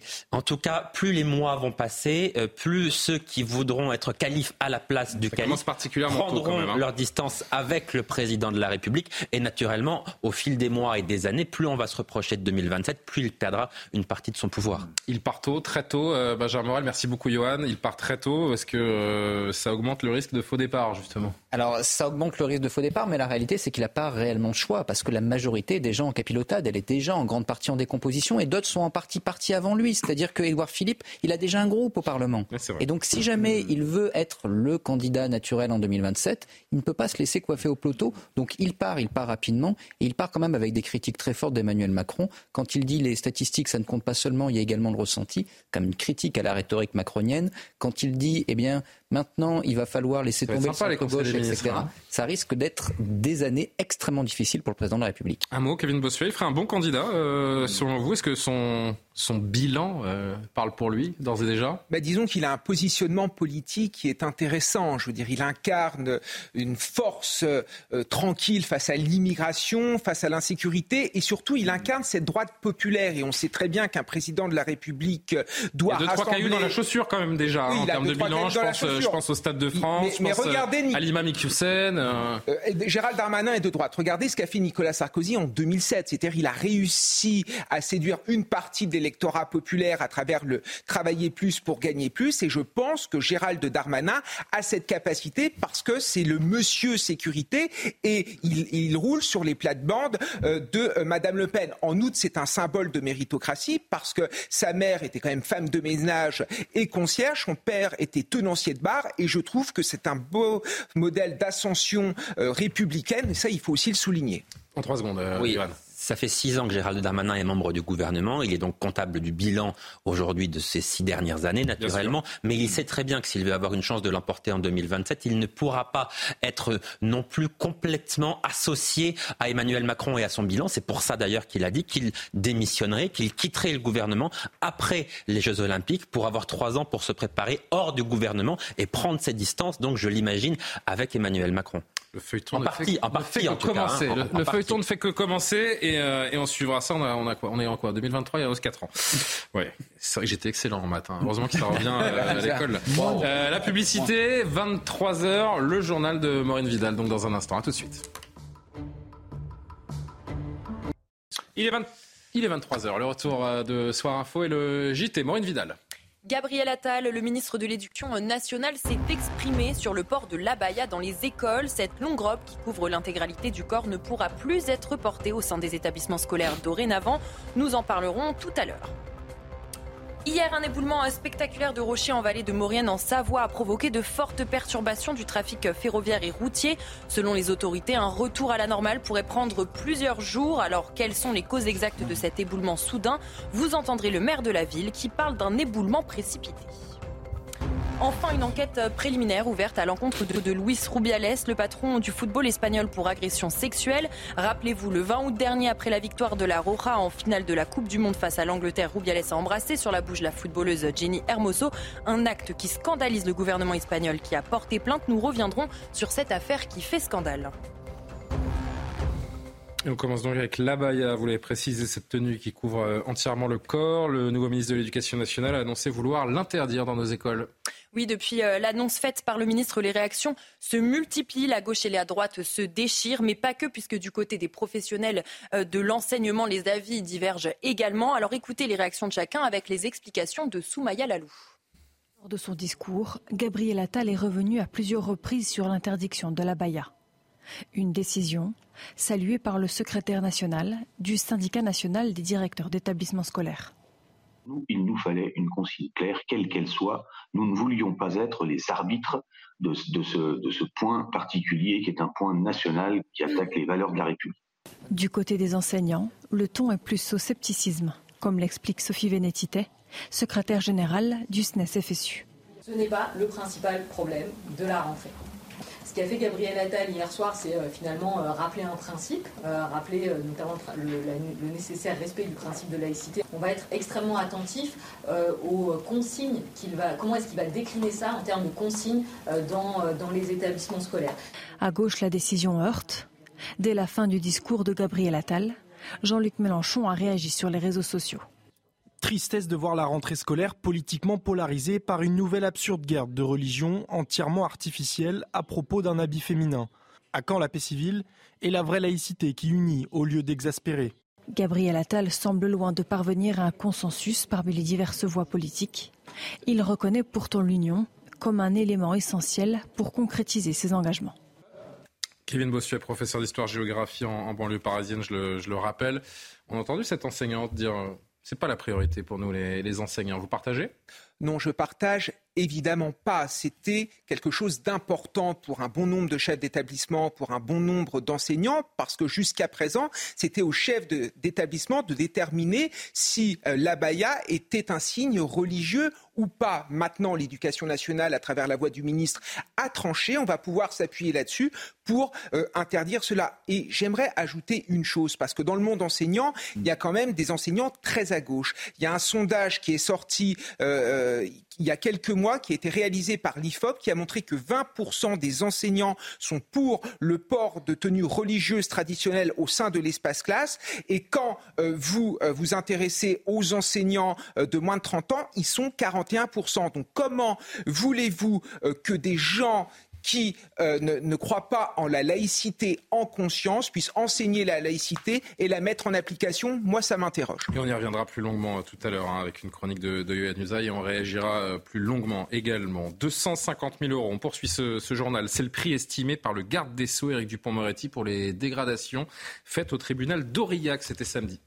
Pour rappel, un millier de personnes avaient défilé pour soutenir Marina, cette jeune femme poursuivie en justice pour exhibition sexuelle alors qu'elle se promenait seins nus dans la ville lors du festival de théâtre de rue. Ces manifestants ont saccagé le tribunal de la ville. Éric Dupont-Moretti a assuré que les auteurs seront châtiés à la hauteur de leurs exactions. Écoutez. C'est un spectacle de désolation. On a notamment dégradé euh, le lieu d'accueil du justiciable, du matériel euh, informatique, des bâtiments. Et à quelques minutes près, en réalité, le tribunal judiciaire d'Aurillac aurait été intégralement détruit. Deux mois après les émeutes suite à la mort du euh, jeune Naël, 2700 signalements ont été reçus sur la plateforme Pharos. Oui, cette plateforme du ministère de l'Intérieur a reçu de nombreux signalements de la part euh, des internautes. Ces signalements ont permis l'interpellation de possibles émeutiers. Au total, 32 personnes ont été arrêtées ces dernières semaines grâce à des vidéos et des messages envoyés sur la plateforme cette polémique qui nous a tenu en, haleine euh, une partie de l'été. Euh, Michel Sardou, Juliette Armanet, le, combat, la guerre des, artistes. Euh, vous vous souvenez donc au début du mois d'août, Juliette Armanet s'est dit dégoûtée par la chanson Les lacs du Connemara de, de Michel Sardou. Donc. Et oui, et ce matin, le chanteur de 76 ans était l'invité de Pascal Pro sur Europe 1. Il s'est exprimé sur cette polémique. Écoutez les précisions de Kylian Sally. C'est l'une des polémiques de l'été. Et pour la première fois, Michel Sardou répond à Juliette Armanet. Je ne connais pas cette jeune femme. Euh, elle a dit une connerie. Ça arrive à tout le monde, à moi aussi, à toi aussi. Euh, elle m'a envoyé un mail très gentil où elle s'excuse euh, en fait, et, moi je lui ai répondu un mail très gentil où j'ai pas de raison de lui en vouloir. Ce qui m'étonne, c'est que ça prenne une telle proportion et que ça dure si longtemps. Le 5 août dernier, sur la radio belge typique, Juliette Armanet s'en était prise au titre Les lacs du Connemara. À la question Quel titre te ferait quitter une soirée? Elle avait répondu les lacs du Connemara, c'est vraiment une chanson qui me dégoûte profondément. Ce côté scout, sectaire, la musique est immonde, c'est de droite, rien ne va. Cette chanson raconte l'histoire d'un mariage irlandais, pas de quoi déclencher une polémique ridicule selon Michel Sardou il faut qu'elle sache, qu'elle comprenne, que tous les gens comprennent que quand on écrit une chanson, tout du moins dans mon cas, je n'écris pas pour plaire à tout le monde. Cette polémique n'entache pas l'image de Michel Sardou. Sa tournée débutera le 3 octobre prochain à Rouen. Il passera par les plus grandes salles de France. Quelle drôle de polémique quand même hein, qui, nous a, qui nous a tenu en haleine. Eric, vous m'avez fait une petite remarque tout à l'heure pendant qu'on entendait le sujet. C'est vrai que c'était assez, euh, assez bien je, vu. connais pratiquement toutes les chansons de Sardou. Je les ai achetées depuis 1973. Euh, donc vous voyez, 45 ah tours. Quand même. Et euh, ça se demandait si euh, Armanette s'est pas trompé de chanson. parce que Juliette Armanette. Armanet. Armanet. Parce que cette chanson, c'est vrai, les Connemara, elle est très sympa, elle est vivante, elle a rien de droite. En revanche, Sardou, le temps des colonies, elle aurait pu s'attaquer à ça. J'accuse les hommes, elle aurait pu dire c'est exagéré. Je sais plus ils ont du pétrole, mais ils n'ont que ça. Ils se moquaient des émirs du Koweït. Mais voyez, voilà, c'est vraiment euh, l'erreur sur la chanson. Je pense si on commence à s'attaquer à tout ce qui a été fait il y a 40 ans, enfin, si oui, c'est c'est navrant et ridicule, pardon. Qui n'a pas fini une soirée sur les lacs du Connemara C'est la plus C'est très bien réussi. Grâce à cette polémique, on connaît Juliette Armanet. Je pense que c'est le principal objectif. On, peut critiquer Juliette Armanet et ses, propos. C'est vrai que d'ailleurs, apparemment, elle s'est excusée auprès de Michel Sardou. C'est quand même une, très bonne artiste qui a un style euh, bien à elle et qui est, qui est adorée par des milliers et des milliers de fans. Il faut quand même euh, dire la vérité. C'est une. Bah, nous n'avons pas les mêmes. jeune artiste. Non, mais je, je la connais pas particulièrement. Je la connais pas particulièrement. Maureen, Juliette Armanet, non, ça vous. Pas vraiment. Ça ne me C'est pas votre. Euh, bon, d'accord. Non, mais en plus, c'est pas mon registre, mais je sais qu'elle a beaucoup de succès. Il faut le dire. Bon, voilà. Euh, on va s'arrêter là sur les lacs du Connemara. Ça fait un mois qu'on en parle. En Savoie, comment On peut chanter quand même. Allez-y. non, il faudrait. Mais alors, taisez-vous. Pour l'audience de CNews, je vais me garder. Oh non, je suis sûr qu'on ferait un pic là, justement. En Savoie, retrouvons notre sérieux. On parle de cet éboulement spectaculaire de rochers dans la vallée de la Maurienne qui a provoqué, provoqué pardon, de très fortes perturbations sur les routes. Oui, le trafic routier et ferroviaire a été suspendu entre la France et l'Italie du Nord. Le retour à la normale pourrait prendre plusieurs jours selon les autorités. Après un épisode caniculaire et de fortes précipitations, la roche n'a pas tenu. Le maire Roland Avenir dénonce un éboulement prématuré. Écoutez. Le département nous avait informé il y a déjà quelques jours qu'ils avaient constaté qu'il y avait des, des mouvements au niveau de la falaise. Et nous avait annoncé peut-être un effondrement à l'automne. Donc peut-être au mois d'octobre-novembre, au moment où les températures, le gel commence, ou, les grosses pluies. Et puis là, bon, ben, c'est arrivé hier, prématurément. Mais depuis des années, on réclame d'avoir un échangeur à l'APRA. On ne comprend pas que la portion d'autoroute entre Saint-Michel-de-Maurienne et Modane ne soit pas gratuite. Allez, direction San Francisco pour refermer ce journal. Les États-Unis, bien sûr, vous pouvez prendre un taxi comme partout ailleurs, mais avec une exception, Maureen et pas de chauffeur. Et oui, exactement, euh, Julien. Alors, ces robots taxis conduisent seuls, sans chauffeur. Le volant ah tourne seul, les pédales s'activent seuls, et les passagers, eux, se rendent où ils souhaitent, à condition qu'ils ne se rendent pas trop loin, puisque ces taxis ne prennent pas l'autoroute et ne font pas non plus de longues distances. Vous avez le progrès. Jaguar, hein, quand même. Hein. C'est une ouais, Alors, on dit pas les marques normalement, mais c'est vrai qu'on a vu le petit animal là qui, euh, qui nous précise qu'on est sur une belle berline. Bah, écoutez, euh, demain l'émission sans présentateur. Ouais. Vous verrez, c'est ah, non, vous allez nous manquer. C'est formidable. Euh, Flag Merci Maureen. C'est la fin de ce journal. 23h10, on vous retrouve à 23h30 pour un, nouveau JT complet. 23h10. Eric, j'ai euh, cette euh, réunion que je voudrais évoquer avec vous, cette euh, réunion des patrons aujourd'hui à l'hippodrome de Longchamp, près de Paris. Je veux l'évoquer avec vous parce que vous y étiez. Tiens, ça tombe bien. On, on, a senti, on a senti que le patron des patrons, Patrick Martin, puisque c'est le nouveau patron des patrons, était assez dur envers le, le gouvernement. Qu'avez-vous à nous dire là-dessus? Eh ben, je vais vous dire, j'ai été étonné. Ah bon? J'ai été étonné parce que pendant longtemps, les patrons étaient plutôt. Euh, ils amadouaient, si vous voulez, le gouvernement. Ils le remerciaient, c'était normal. Parce qu'il faut voir quand même que tous les cadeaux qui ont été faits, il euh, ne faut pas oublier que l'impôt sur les sociétés passait de 33% à 25%. Bon, il y a eu beaucoup de cadeaux. On a même dit que le gouvernement était très pro-business, ou en tout cas, euh, Emmanuel Macron était très pro-business. Ce qu'a reconnu Elisabeth Borne. Et puis, quand Patrick Martin a pris la parole, donc le nouveau président du MEDEF, hein, qui succède à Geoffroy Roux de Bézieux, mhm. là, il a attaqué assez fort quand même, un peu moins fort que dans le Figaro ce matin. Parce que je lisais l'interview ce matin du Figaro. Euh, vous savez que la polémique vient euh, de, de la CVAE, qui est la cotisation sur la valeur ajoutée des entreprises. Elle, ça rapporte 10 milliards. Il y en a eu à peu près 5, 4 qui ont déjà été supprimés dans une première partie. Et il en restait 4 euh, qui devaient être supprimés en 2024. Eh bien, le gouvernement a dit non, parce qu'on veut d'abord désendetter la France, on veut faire des économies. il faut que chacun fasse un effort. Donc, ces 4 milliards, on va les couper en 4. Il y aura un milliard l'an prochain, puis un autre milliard en 2025 et ainsi de suite jusqu'à la fin du mandat. Donc ça, n'a pas plu. Euh, et, Patrick Martin a dit on réagit mal, ça altère notre confiance, c'est un coup de canif au contrat moral qu'on a avec le gouvernement pour aider les entreprises. Euh, il y a l'incertitude fiscale. On sait bien que quand on crée une incertitude fiscale dans un pays, c'est une instabilité et les patrons, du coup, hésitent à investir ou à aller plus loin. Et puis, un point qui est important, c'est la CVAE, dit Patrick Martin. Ça représente 0,4% de, la, dépense publique. Alors, si le, gouvernement ne peut pas lâcher 0,4%, où va-t-on? Vous voyez, c'est un peu ça. Est-ce qu'il y a vraiment un retournement de situation euh, où elle se dégrade, Eric il faut reconnaître que c'est moins bon que ce qu'on espérait. Là, il y aura une croissance d'un pour cent cette année, mais l'année prochaine, on ne sait pas. Dans le bâtiment, ça ralentit. Les taux d'intérêt augmentent fortement. Vous l'avez vu, on est quand même au taux de 5%. Et du coup, beaucoup de Français euh, retardent les achats. L'immobilier est quand même en train de flancher. Vous avez des entreprises, des défaillances d'entreprises qui se multiplient. Mmh. Et puis surtout des patrons qui, euh, aujourd'hui, perdent leur emploi. Et comme ils n'ont pas cotisé pour le chômage, il y en a un certain nombre, et ça augmente de 46% la précarité des patrons. Qui aurait dit ça? Donc il y a des craintes, oui, effectivement, qui sont légitimes. On est un petit peu en retard, avec, mais il faut absolument qu'on évoque ça, parce que c'est mm. quand même assez extraordinaire, c'est inédit. Le pape, ah oui, le pape euh, François, a envoyé une lettre au patron français Absolument. Et il a dit, l'entreprise, permettez-moi, je prends un raccourci, c'est sacré, c'est euh, le moteur de l'économie, c'est le, bonheur, c'est la source du bonheur, l'entreprise. C'est extraordinaire. On pourrait l'écouter peut-être. Bien sûr, bien sûr, allez-y. Hein, parce que c'est plus parlant. Le pape Pas le pape, non, non. non le... Patrick, Patrick Martin qui, qui, rapporte les propos du pape. Que nous dit le pape, dont chacun connaît la liberté de ton? Je le cite. Quand je pense aux chefs d'entreprise, le premier mot qui me vient à l'esprit est bien commun. Il n'est en effet pas possible aujourd'hui d'imaginer une amélioration du bien commun, c'est-à-dire de la vie économique et sociale, de la justice, des conditions de vie des plus pauvres, sans considérer, les entrepreneurs comme des acteurs du développement et du bien-être. Vous êtes un moteur essentiel de la richesse, de la prospérité du bonheur public. Fin de citation.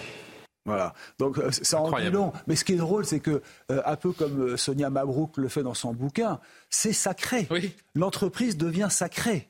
C'est quand même une évolution fantastique. Qui aurait dit il y a 10 ou 15 ans que le pape s'adresserait aux entreprises françaises Bon, il faut rappeler que euh, euh, l'entreprise aussi parfois verse pas mal d'argent au Vatican. Hein, ah. euh, vous savez qu'il faut... Ceci expliquerait cela? Peut-être parfois, et puis il suffit de payer pour être, pas sanctuarisé, mais comment on appelle ça, pour être béni. Voilà, vous, allez au Vatican et vous recevez une bénédiction à condition d'avoir fait un joli chèque. Ce sont des indulgences. J'y penserai. Merci beaucoup, euh, Eric. On est un peu en retard, je suis désolé. La pub et on se retrouve avec euh, Johan Usaï. On va parler de nouveau de cette annonce du ministre de l'Éducation nationale. La Baïa à l'école, c'est terminé. À tout de suite. 23h17, merci de nous rejoindre euh, au cœur de Soir Info sur CNews. Johan Usa et du service politique. Gabriel Attal, on l'a appris euh, aujourd'hui, va interdire, il l'a confirmé aujourd'hui, va interdire le port de la baya dans les établissements scolaires. Pourquoi une telle décision? Il y a deux raisons à cela, c'est ça? D'abord, c'est une décision qui est symbolique. Hmm. Pourquoi? Parce que depuis qu'il est arrivé au ministère de l'Éducation nationale, il cherchait une manière de se démarquer de, de, de Papendiaï, qui lui disait il est impossible d'interdire la baya à l'école. Papendiaï qui était accusé d'être un peu complaisant aussi avec l'islamisme. Donc il cherchait une manière de rompre avec son prédécesseur. Eh bien, il a trouvé cette manière-là. Voilà notamment pourquoi est-ce qu'il fait cette euh, annonce, qui est l'annonce un peu choc de, de la rentrée, euh, évidemment, des, des enseignants et, et, des élèves. La deuxième raison, c'est aussi évidemment qu'il y a un nombre d'atteintes à la laïcité dans les établissements qui euh, explose véritablement plus 110% en un an. Ça a donc été multiplié par deux et ces signalements concernant les atteintes à, la laïcité, eh bien, ils concernent principalement le port de la baya et le port du hijab. C'est ce que dit ce matin donc le, le ministre de l'Éducation nationale. Écoutez-le. Autre devoir de notre école, celui de faire respecter les principes les plus élémentaires de notre République. Je pense évidemment à la laïcité. Car la laïcité, c'est un devoir pour tous et c'est un droit pour chacun. Notre école est testée continuellement, nous le savons. Ces derniers mois, nous le savons, les atteintes à la laïcité se sont considérablement accrues avec notamment le port de tenues religieuses comme les abayas ou les camis qui ont fait leur apparition et se sont installés parfois dans certains établissements. La fermeté de la réponse de l'école est mise à l'épreuve par ces nouveaux phénomènes face parfois aux coups de boutoir, aux attaques, aux tentatives de déstabilisation. Nous devons faire bloc et nous allons faire bloc. Faire bloc, c'est être clair et j'ai eu l'occasion de le dire, la baya n'a pas sa place dans nos écoles, pas plus que des signes religieux. Donc c'est une annonce choc, vous l'avez vous-même dit, euh, Johan, mais euh, l'application pose beaucoup de questions. Oui. Alors d'abord, ça sera probablement par un, décret. Il n'est pas question de passer par le Parlement. Il n'y aura pas de, vote. Donc le débat euh, politique, il se fera principalement dans, les médias, mais pas dans l'enceinte de, de l'hémicycle. Le décret, ensuite, il va falloir qu'il soit bien rédigé. Il va falloir que chaque mot soit bien pesé. Ça ne peut pas être un, discret qui chaque faille sera exploité. Absolument. Ça ne peut pas être un décret qui euh, ciblerait l'ensemble des robes longues. Il faut expliquer en quoi la baya est un signe euh, religieux. Il faudra bien insister sur le côté euh, Sachant que pour le CFCM, pardon de vous, vous, interrompre, mais le Conseil français du culte musulman a rappelé, a précisé qu'il ne s'agit hmm. pas d'un habit cultuel. Absolument. Pas religieux. Il, faudra bien que le décret euh, précise pourquoi c'est éventuellement un signe de prosélytisme, pourquoi c'est une tenue religieuse et comment est-ce qu'on la reconnaît, surtout parce que vous l'avez dit, il y aura des, recours évidemment et on ne sait pas comment le Conseil d'État appréciera ce décret. Donc la rédaction va évidemment euh, beaucoup jouer. On dit la baya sera interdite, comme si c'était certain. Pour l'instant, on n'en est pas sûr. Il va y avoir des recours, ça va prendre un peu de temps, donc ça sera peut-être interdit. C'est la volonté du gouvernement. c'est une annonce. Mais pour l'instant, c'est une annonce. La seule chose qui effectivement pourrait faire disparaître la baya, c'est d'imposer le port de l'uniforme à l'école. Ça, c'est un débat qui est vieux, mais qui revient, mais qui revient de plus en plus fréquemment dans euh, le débat euh, public, évidemment, puisque les atteintes à la laïcité explosent. Oui, mais pas forcément le, port de l'uniforme. Ça peut être juste, une, je sais pas, un pantalon bleu marine, euh, un pull, comme on l'avait quand on était gamin. Moi, je, moi, je me souviens, quand j'ai démarré à l'école, il y avait à l'époque l'obligation d'avoir un pull bleu marine, tout le monde. Non, non, non, non, non, c'est pas en Suisse à l'époque. Donc je peux vous dire que voilà, c'est une forme d'uniforme. C'est l'uniformité vestimentaire dans tous les cas. Voilà. C'est l'uniformité vestimentaire. Ça n'a jamais été fait. Est-ce que ça gommerait vraiment les, les différences? En tout cas, juste avant de, on, on, va se faire un petit tour de, de, table sur ce sujet parce que c'est vraiment le sujet du jour. Euh, un petit mot d'abord, Johan, sur les réactions de la classe politique qui sont quasiment, quasiment mmh. unanimes. Oui, alors évidemment, euh, les Républicains se, se, félicitent de cette annonce. Même ORN, qui est quand même très avare de compliments sur, sur, sur, le gouvernement, on dit que c'est une bonne décision, que c'est une décision heureuse, qu'il va dans le bon sens. On, on applaudit euh, évidemment. Euh, à gauche, la gauche est, divisée. Là, une nouvelle fois, ça prouve que la NUPES est divisée. Elle l'est de, de, plus en plus. D'ailleurs, il ne reste plus grand-chose finalement de cette euh, union de ces différents euh, groupes. Fabien Roussel pour le Parti communiste français dit lui, oui, c'est une bonne chose. Il faut prendre cette décision. Et Jean-Luc Mélenchon, on va voir son, tweet, sa, sa, sa réaction, dit triste de voir la rentrée scolaire politiquement polarisée par une nouvelle absurde guerre de religion. Imaginez cette expression quand même, une guerre de religion entièrement artificielle à propos d'un habit féminin. Donc il considère qu'il s'agit simplement d'un habit féminin. Quant à la paix civile et à la vraie laïcité qui unit au lieu d'exaspérer. Euh, là, Jean-Luc Mélenchon, eh bien, il continue à faire ce qu'il a porté, euh, ce qui a failli le porter au second tour de l'élection présidentielle. Mmh. Il a fait plus de 20%, c'est-à-dire une politique clientéliste, puisqu'il faut rappeler que 70% des musulmans ont voté pour Jean-Luc Mélenchon en euh, 2022. Donc, des électeurs musulmans. Des, des, des, électeurs musulmans, voilà, des électeurs musulmans français ont voté pour mmh. Jean-Luc Mélenchon au premier tour de, de l'élection euh, présidentielle. Donc c'est une politique clientéliste qui paye, qui continue de fonctionner et on, on voit là évidemment ça, ça en est le, le reflet flagrant. Merci Johan. Un, un, mot en plateau. Donc je le disais sur euh, 3-4 minutes en, encore. On l'a vu. Donc la droite salue l'initiative. Quand la gauche, une partie de la gauche euh, s'indigne. J'entendais Paul Vanier, le député LFI euh, également, euh, Benjamin, euh, qui a qualifié quand même cette mesure de raciste, d'islamophobe de la part du, du gouvernement. Bah, on est entre Votre guillemets. avis non, on est entre guillemets sur en effet des tensions aujourd'hui sur ce que veut dire la laïcité. Jean-Luc Mélenchon, intéressant quand il parle de vraie laïcité. Il y a quelques années, quand euh, Nicolas Sarkozy parlait de laïcité mmh. positive, on disait la laïcité ne peut pas réellement être qualifiée. Donc on voit qu'aujourd'hui, sur ce terme de laïcité, il y a une clarification qui est nécessaire. Ensuite, sur le reste, eh ben, euh, la, la Baïa, c'est intéressant parce qu'en fait, c'est religieux par destination d'une certaine façon. C'est pas religieux à la base. Et donc le problème, c'est que si vous interdisez la, la baya, c'est bien, mais demain ce sera un autre vêtement qui va être considéré comme étant religieux. Donc c'est on s'arrête. Et en effet, la question de l'uniforme est intéressante, mais l'uniforme, il y a un rapport parlementaire qui montre que ça coûte 2 milliards. Mm -hmm. Soit on fait assumer ça par les parents.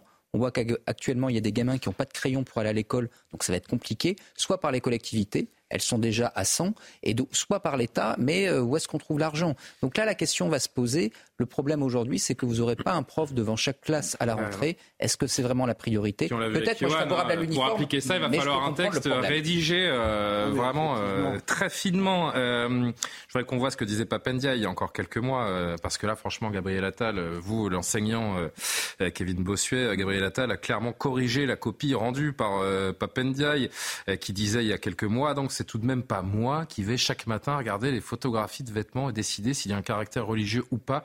Je ne vais pas publier la longueur des, euh, jupes. Nous ne pouvons pas définir juridiquement ce qu'est une abaya. Vous imaginez ce euh, que ça veut dire, la longueur, la forme, la couleur. On ne va pas s'en sortir. Il avait, euh, il avait démissionné d'une certaine façon, mais ça pousse quand même à cette réflexion. Est-ce qu'il ne vaut mieux pas des jeunes qui viennent tels qu'ils en ont envie à l'école publique ou alors le risque est de voir pulluler des enseignements privés, confessionnels et, et communautariser un petit peu plus notre, notre pays. Mais non, je ne crois non. pas. L'école de la République est un sanctuaire et la décision de Gabriel Attal est importante puisque c'est une victoire dans la lutte contre l'entrisme islamiste au sein de l'école et c'est une victoire de la République. À un moment donné, il faut arrêter. La laïcité, c'est un concept important. Ça protège tous les enfants. Ce n'est pas contre les musulmans. Il est évident que l'abaya est euh, un vêtement euh, religieux. Écoutez l'argumentaire. On nous parle d'islamophobie. Vous, le prof, vous vous dites pas, ça sent un peu le coup de com pour éluder les vrais soucis de l'éducation nationale Non, ça ne sent pas le coup de com. J'ai l'impression que Gabriel Attal est en train de refermer la parenthèse Papendiaï.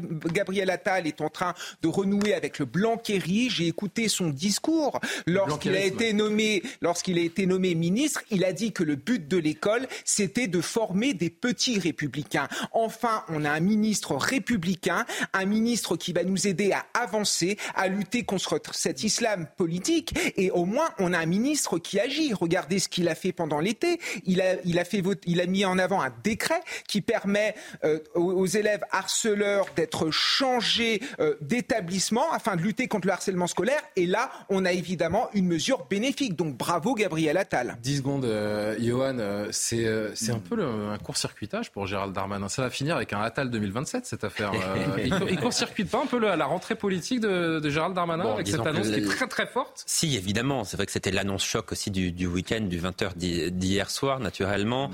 Euh, le MEDEF qui arrive aussi à ce moment-là. Bon, c'est la rentrée, il y a beaucoup d'événements en même temps, mais naturellement, euh, Gérald Darmanin a des ambitions. Je peux vous garantir que Gabriel Attal Il a de très très grandes ambitions, Bon. euh, lui aussi. Oui, mais peut-être pour un peu plus tard.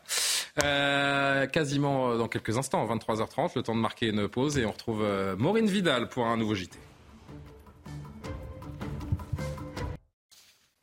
Quasiment 23h30, on retrouve Maureen Vidal pour le JT. Éric Dupont-Moretti s'est rendu au tribunal d'Aurillac trois jours après les dégradations commises par des manifestants qui ont envahi le palais de justice. Le garde des Sceaux a estimé à 250 000 euros les dégradations commises. Il a évoqué un spectacle de désolation. Vous entendrez les mots du garde du Sceau sur ce sujet. À Nîmes, après la mort d'un enfant de 10 ans et d'un jeune homme de 18 ans la semaine dernière, une nouvelle fusillade a éclaté dans la nuit de samedi à dimanche. Les, les habitants s'inquiètent. Vous entendrez le témoignage de la mère d'une victime de fusillade recueillie par nos équipes. Et puis l'inflation fait sa rentrée, les prix de l'alimentaire sont en augmentation pour certains et en baisse pour d'autres. Le 26 juillet dernier, la Première ministre Elisabeth Borne avançait qu'à partir de la rentrée, on allait voir un ralentissement de l'inflation. Alors est-ce vraiment le cas? Nous verrons ça. Et à la une de ce journal, donc Eric Dupont-Moretti qui s'est rendu au tribunal d'Aurillac aujourd'hui, trois jours après les dégradations commises par les manifestants qui avaient envahi le palais de justice. Exactement, pour rappel, un millier de personnes avaient euh, défilé pour soutenir Marina, cette jeune femme poursuivie en justice pour exhibition sexuelle alors qu'elle se promenait seins nus euh, dans la ville lors du festival de théâtre de rue. Ces manifestants ont saccagé le tribunal de la ville. Éric Dupont-Moretti a assuré que les auteurs seront châtiés à la hauteur de leurs exactions. Reportage d'Augustin Donadieu. C'est un ministre au milieu du chaos. Éric Dupont-Moretti, le visage fermé, est venu constater les nombreux dégâts dans le tribunal d'Aurillac, des actes que le ministre de la Justice ne veut pas voir impunis. Aucune cause ne justifie que des crétins décérébrés viennent brûler une juridiction. Les auteurs de ces insupportables dégradations seront arrêtés. Ils seront châtiés à la hauteur des exactions qu'ils ont commises et qu'ils devront bien sûr mettre la main à la poche pour restaurer ce qu'ils ont dégradé. Deux jours auparavant, alors que plus de 1000 personnes défilaient dans les rues d'Aurillac en soutien à une femme verbalisée parce qu'elle marchait seins nus dans la ville, certains manifestants sont parvenus à pénétrer dans le palais de justice, dégradant une salle d'audience, du mobilier et plusieurs bureaux.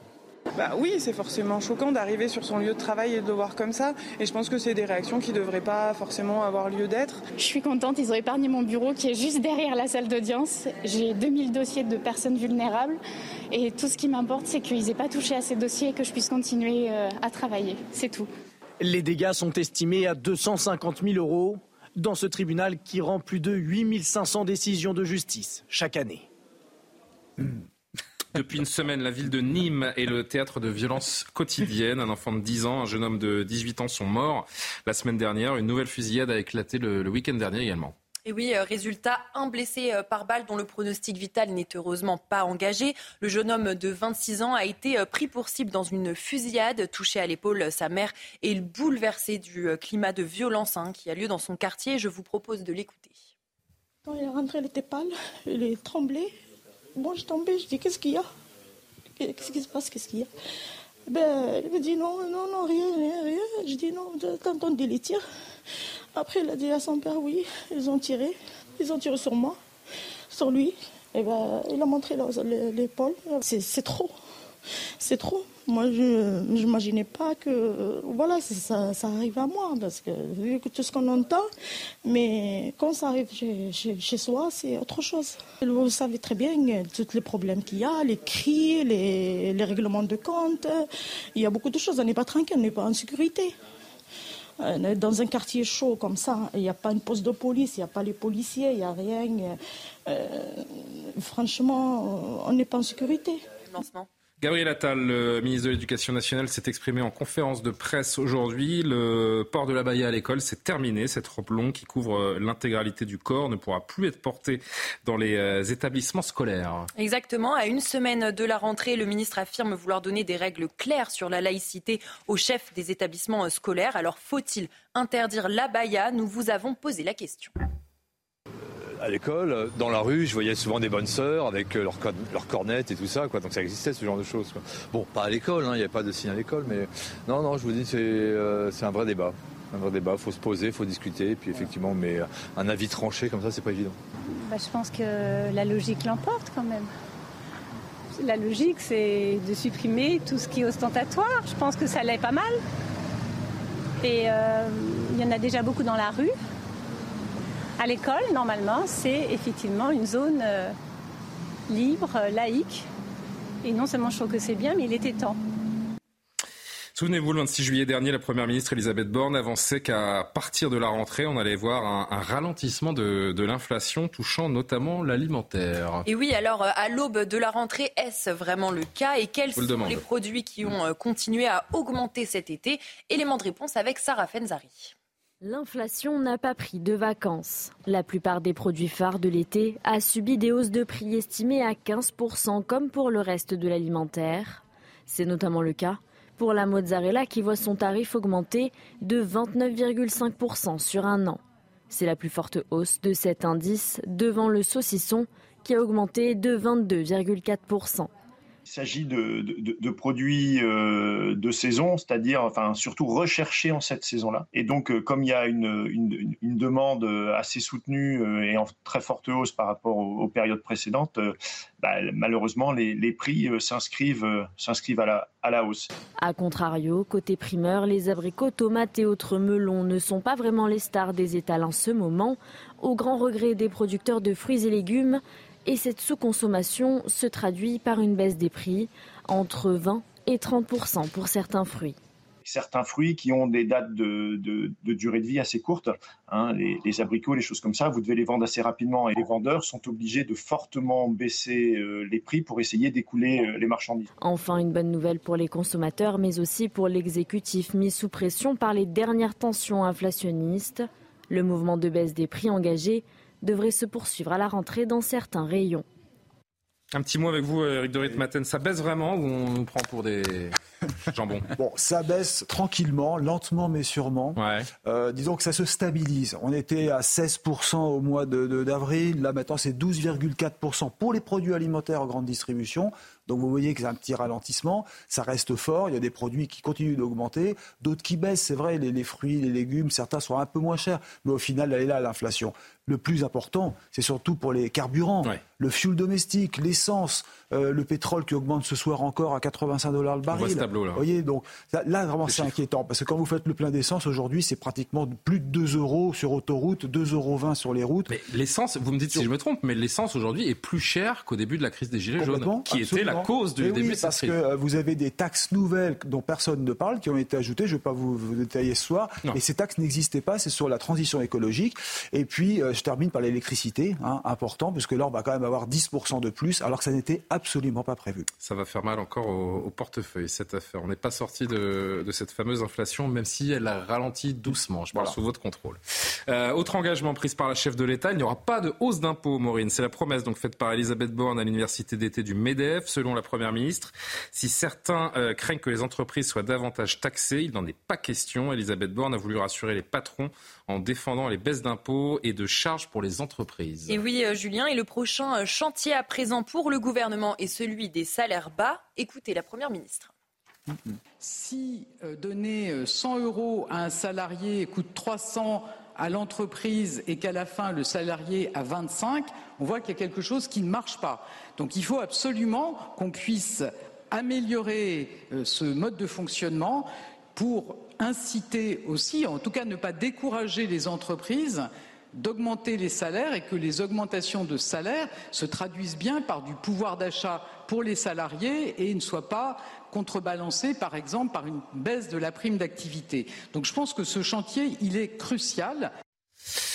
On part à l'international pour ce procès historique qui va débuter le 4 mars 2024, Maureen, celui de Donald Trump. Et oui, Julien, l'ex-président américain sera jugé par un tribunal fédéral à Washington pour ses tentatives d'inverser le résultat de l'élection de 2020. Cette date a été décidée par la juge Tania Chotkan qui présidera les débats après de longues discussions avec la défense. Pour l'accusation, la procureure Molly Gaston a invoqué l'intérêt public extraordinaire pour un procès rapide compte tenu du fait que le prévenu est accusé de crimes historiques. Donald Trump, lui, dénonce la date de son procès comme une ingérence électorale. Tiens, Harold Diman qui nous a rejoint. Bonsoir, cher euh, Harold, spécialiste des questions internationales. On va parler dans un instant de cette euh, conférence des, ambassadeurs, mais je profite de votre présence pour vous euh, interroger un instant sur cette, sur cette affaire. En effet, le mot historique est employé. C'est un, un procès inédit qui aura lieu donc le 4 mars 2024. Oui, ce qui est inédit, c'est qu'un ex-président soit inculpé, y compris pour des faits qui ont eu lieu durant son mandat. c'est le cas pour trois des quatre euh, procès. Et euh, en fait, les enquêtes ont pris un temps tout à fait normal et, et, coutumier, n'est-ce pas? On n'est pas allé lentement, on n'est pas allé vite. Et ensuite, les dates sont sorties. Donc, euh, certains procureurs ont mis des dates assez lointaines, d'autres ont avancé les dates. Et c'est le privilège du procureur de demander ce genre de choses. et et il n'est pas content, euh, Donald Trump, mais il a toute une série de dates différentes. Donc c'est sûr qu'avec cette étrange euh, situation, il, va se trouver très très très euh, limité dans sa capacité de faire campagne. Et c'est ça qui l'embête. Merci Harold. On vous retrouve donc dans un instant pour parler de cette conférence des, des ambassadeurs. Vous êtes fan de Michel Sardou, vous aussi, non? De Sardou? Ouais, vous êtes un gros fan. je, je ne suis pas contre. je suis pas contre. C'est pas une, c'est pas une Juliette Armanet, mais on n'en est pas loin quand même.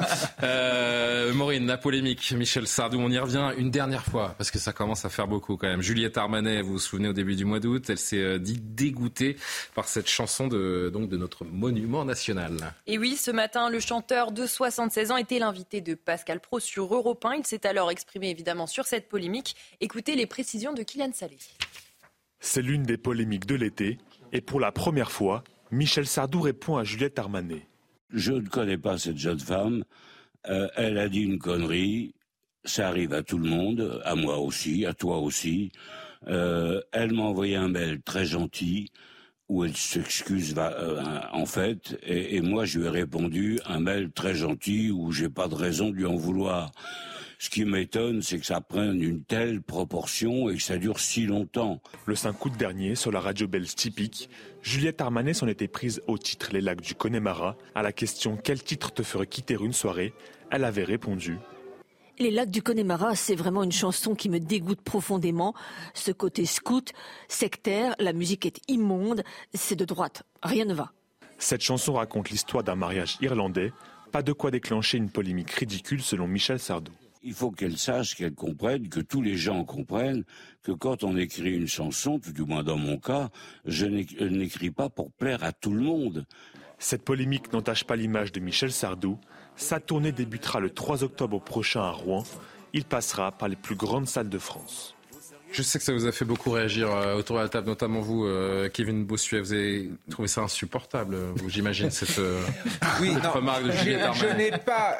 Vous, avez réussi à dormir le jour où vous oui, avez j'ai réussi quand même. J'ai eu du mal hein, vers 3h, 4h du matin. J'ai trouvé le sommeil. Mais vous avez mis les Connemara et vous êtes endormi comme, comme, un bébé. Encore des Non, mais ce n'est pas seulement scandaleux, c'est surtout idiot. Et moi, j'ai. Elle s'est excusée. On peut passer l'éponge Ah non, moi je ne passe pas l'éponge parce que à travers ces accusations j'ai ressenti en fait du mépris de classe. J'ai ressenti une vision de bobo sur ce qu'était la France populaire. Quand vous regardez ce que, ce que dit par exemple certains élus d'Europe Écologie euh, Les Verts, euh, qui stigmatisent par exemple le Tour de France ou le barbecue, il y a une envie de s'en prendre à cette culture populaire qui est aussi l'identité française. Et pour ça, et c'est pour ça que j'en veux aussi à Madame Armanet.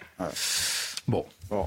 Qui veut euh, ajouter J'imagine Sardou, il y a 20 ans, il n'aurait pas dit ça. Là, il est très calme. Là, oui, c'est vrai. Il est, c'est vrai. Très bien élevé, alors qu'il y a quelques années, j'ose pas vous imiter ce qu'il aurait dit.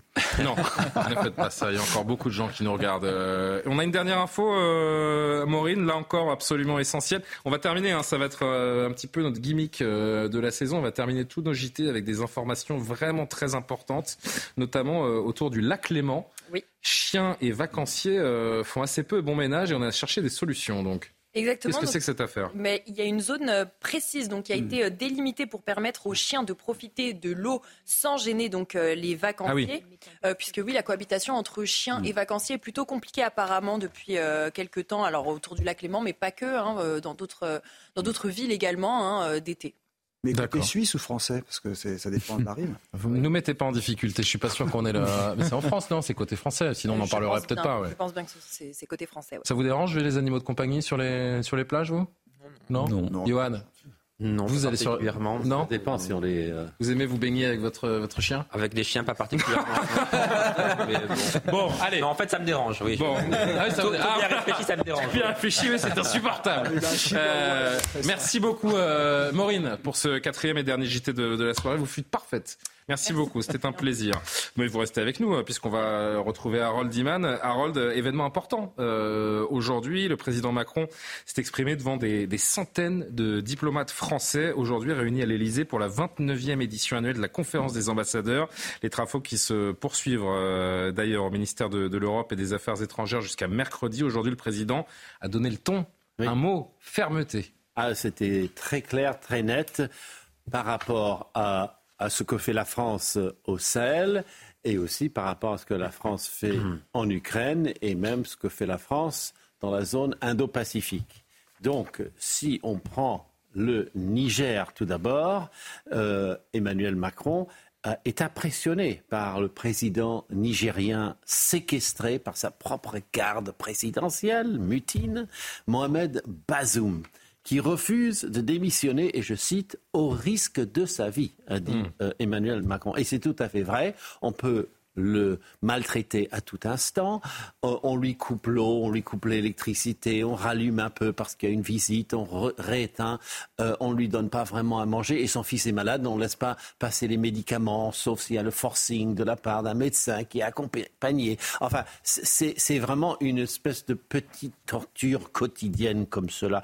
Et pour Macron, il faut se montrer, euh, il faut montrer qu'il y a une limite à ce qu'on va euh, lâcher en Afrique. On a été invité par ces pays légitimes euh, et il ne faut pas décevoir les alliés qui croient encore en nous, comme la Côte d'Ivoire, le Sénégal et quelques nous- nouveaux amis dont il a lâché le nom, comme le Bénin et le Kenya. Deux questions. Est-ce Oui. qu'une intervention militaire est, est possible? Si oui, la France peut-elle, va-t-elle y, y participer? Alors, ça reste une forte possibilité, mais Emmanuel Macron ne va pas lui-même initier une intervention. Mais il a expliqué pourquoi tous ces pays commencent, ces putschs se multiplient. Et je vous propose d'écouter ce qu'il avait à dire à ce propos. Je le dis avec beaucoup de force parce que si on l'oublie aujourd'hui et si on cède aux arguments inadmissibles de cette alliance baroque des prétendus panafricains avec les néo-impérialistes, on vit chez les fous. Johan, vous vouliez apporter un, un commentaire Oui, simplement pour dire que je crois que le président de la République a bien fait de confirmer la présence de notre ambassadeur au, au Niger. La jointe souhaitait qu'elle parte, qu'il parte. Euh, il reste et je crois que c'est une bonne chose. Et Emmanuel Macron aussi a eu, des, terrible de céder. a- a- a eu des mots extrêmement justes en disant que serait le Niger aujourd'hui Est-ce qu'il y aurait encore le Niger s'il n'y avait pas eu l'opération euh, Barkhane notamment euh, et si euh, des dizaines de soldats français n'étaient pas morts précisément pour aller lutter contre les djihadistes dans la région du Sahel. Donc euh, la junte en ce moment, ce que dit la junte vis-à-vis de la France est en quelque sorte une insulte vis-à-vis de tous les soldats qui sont tombés au Sahel et vis-à-vis de leurs familles. Cher Harold, l'Ukraine également, bien sûr, un, un grand thème de ce, de ce discours présidentiel. Emmanuel Macron euh, a-t-il émis de, de nouvelles idées? Est-ce que des, des négociations de paix peuvent enfin commencer ou pas? Alors, il a semblé vouloir écarter cette possibilité, puisque c'est quand même lui qui, de temps en temps, sur la scène internationale, euh, dit il va falloir négocier un jour. Ce qui n'est pas vraiment si exotique comme idée. Mais bon, il n'y aura pas de négociation dans l'état actuel des choses. Cette guerre touche le monde entier, a-t-il dit. Alors ça, ça m'a touché. Cette guerre touche le monde entier. C'est un peu la phrase de De Gaulle qui disait cette guerre est une guerre mondiale. Il y a des références comme ça, un peu d'intertextualité. Et donc, il met en garde quand même contre l'escalade, puisque la Russie est un- une puissance euh, nucléaire. mais aussi contre trop de mollesse envers la Russie. Donc vous voyez cette espèce de façon de contrebalancer et je vous propose d'écouter une de ces phrases qu'il a prononcées sur la Russie tout à l'heure. La Russie ne peut ni ne doit gagner cette guerre. Parce qu'alors ce serait l'instabilité sur le sol européen et parce qu'alors ce serait la fin de toute confiance dans les principes du droit international. Voilà, donc finalement, il donne une espèce de, vision claire et puis il répète que la France est quand même la première puissance militaire de l'Union européenne et que l'Union européenne tout entière donne plus d'aide à l'Ukraine que les États-Unis, mais c'est normal, on est plus grand finalement. Donc euh, voilà, il y a une espèce de fermeté très claire. C'est normal. Ça vous fait sourire, Benjamin? Oui, parce qu'en réalité, aujourd'hui, la France est dans une position qui est une position tout de même relativement problématique, étant donné que dans un premier temps, on a joué les intermédiaires pour entrer dans un objectif de négociation, ça n'a pas fonctionné. Et aujourd'hui, par rapport à la Grande-Bretagne, qui avait une position très très claire, c'est que la position française est plus difficile à poser. Et ça, évidemment, Emmanuel Macron bah, va devoir résoudre le dilemme. Merci beaucoup euh, Harold Diman. C'est presque la fin de cette euh, émission. Un rendez-vous que l'on va installer tout au long de la saison. Euh, c'est notre, notre revue de presse. Que, vous lirez, que lirez-vous Que trouverez-vous dans, vos kiosques, que ce soit quotidien nationaux ou presse régionale demain? On commence avec le, Figaro apparaître donc demain 29 août. Le Figaro qui fait sa une sur les États-Unis, qui doute, qui commence à douter sur l'aide à l'Ukraine. On en parlait il y a un instant avec Harold et puis l'interdiction de l'abaya par le nouveau ministre de l'Éducation nationale qui était à la une également. Le tourisme français se porte bien, nous dit le Figaro. Aujourd'hui en France, les régimes spéciaux, c'est presque fini. On pourra lire ça dans le, la version nationale du journal Le Parisien. Libération qui nous plonge dans l'enfer des gangs haïtiens. Haïti qui, chacun le sait, est l'un des pays les, plus pauvres de, de, la planète où la violence euh, règne et gangrène ce, ce, tout petit pays.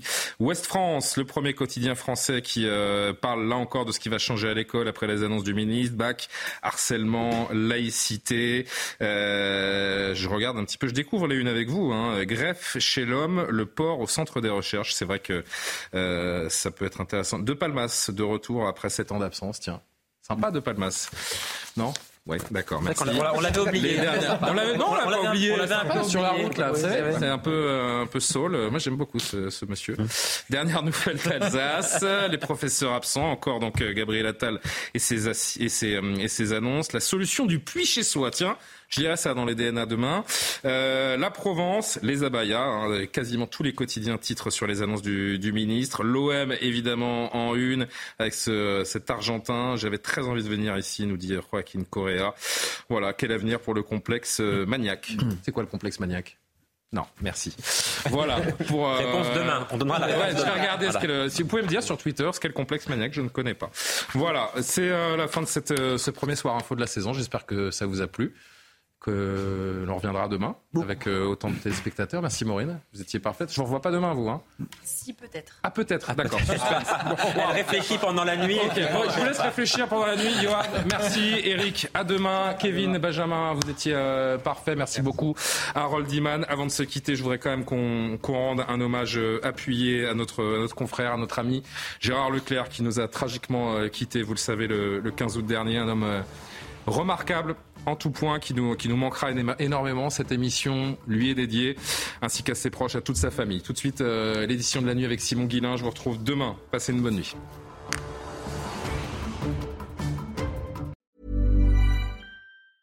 Hi, I'm Daniel, founder of Pretty Litter. Did you know cats tend to hide symptoms of sickness and pain? I learned this the hard way after losing my cat, Gingy. So I created Pretty Litter, a health monitoring litter that helps detect early signs of illness by changing colors, saving you money and potentially your cat's life. Pretty Litter is veterinarian developed, and it's the easiest way to keep tabs on your fur baby's health right at home. Go to prettylitter.com and use code ACAST for 20% off your first order and a free cat toy. Terms and conditions apply. See site for details.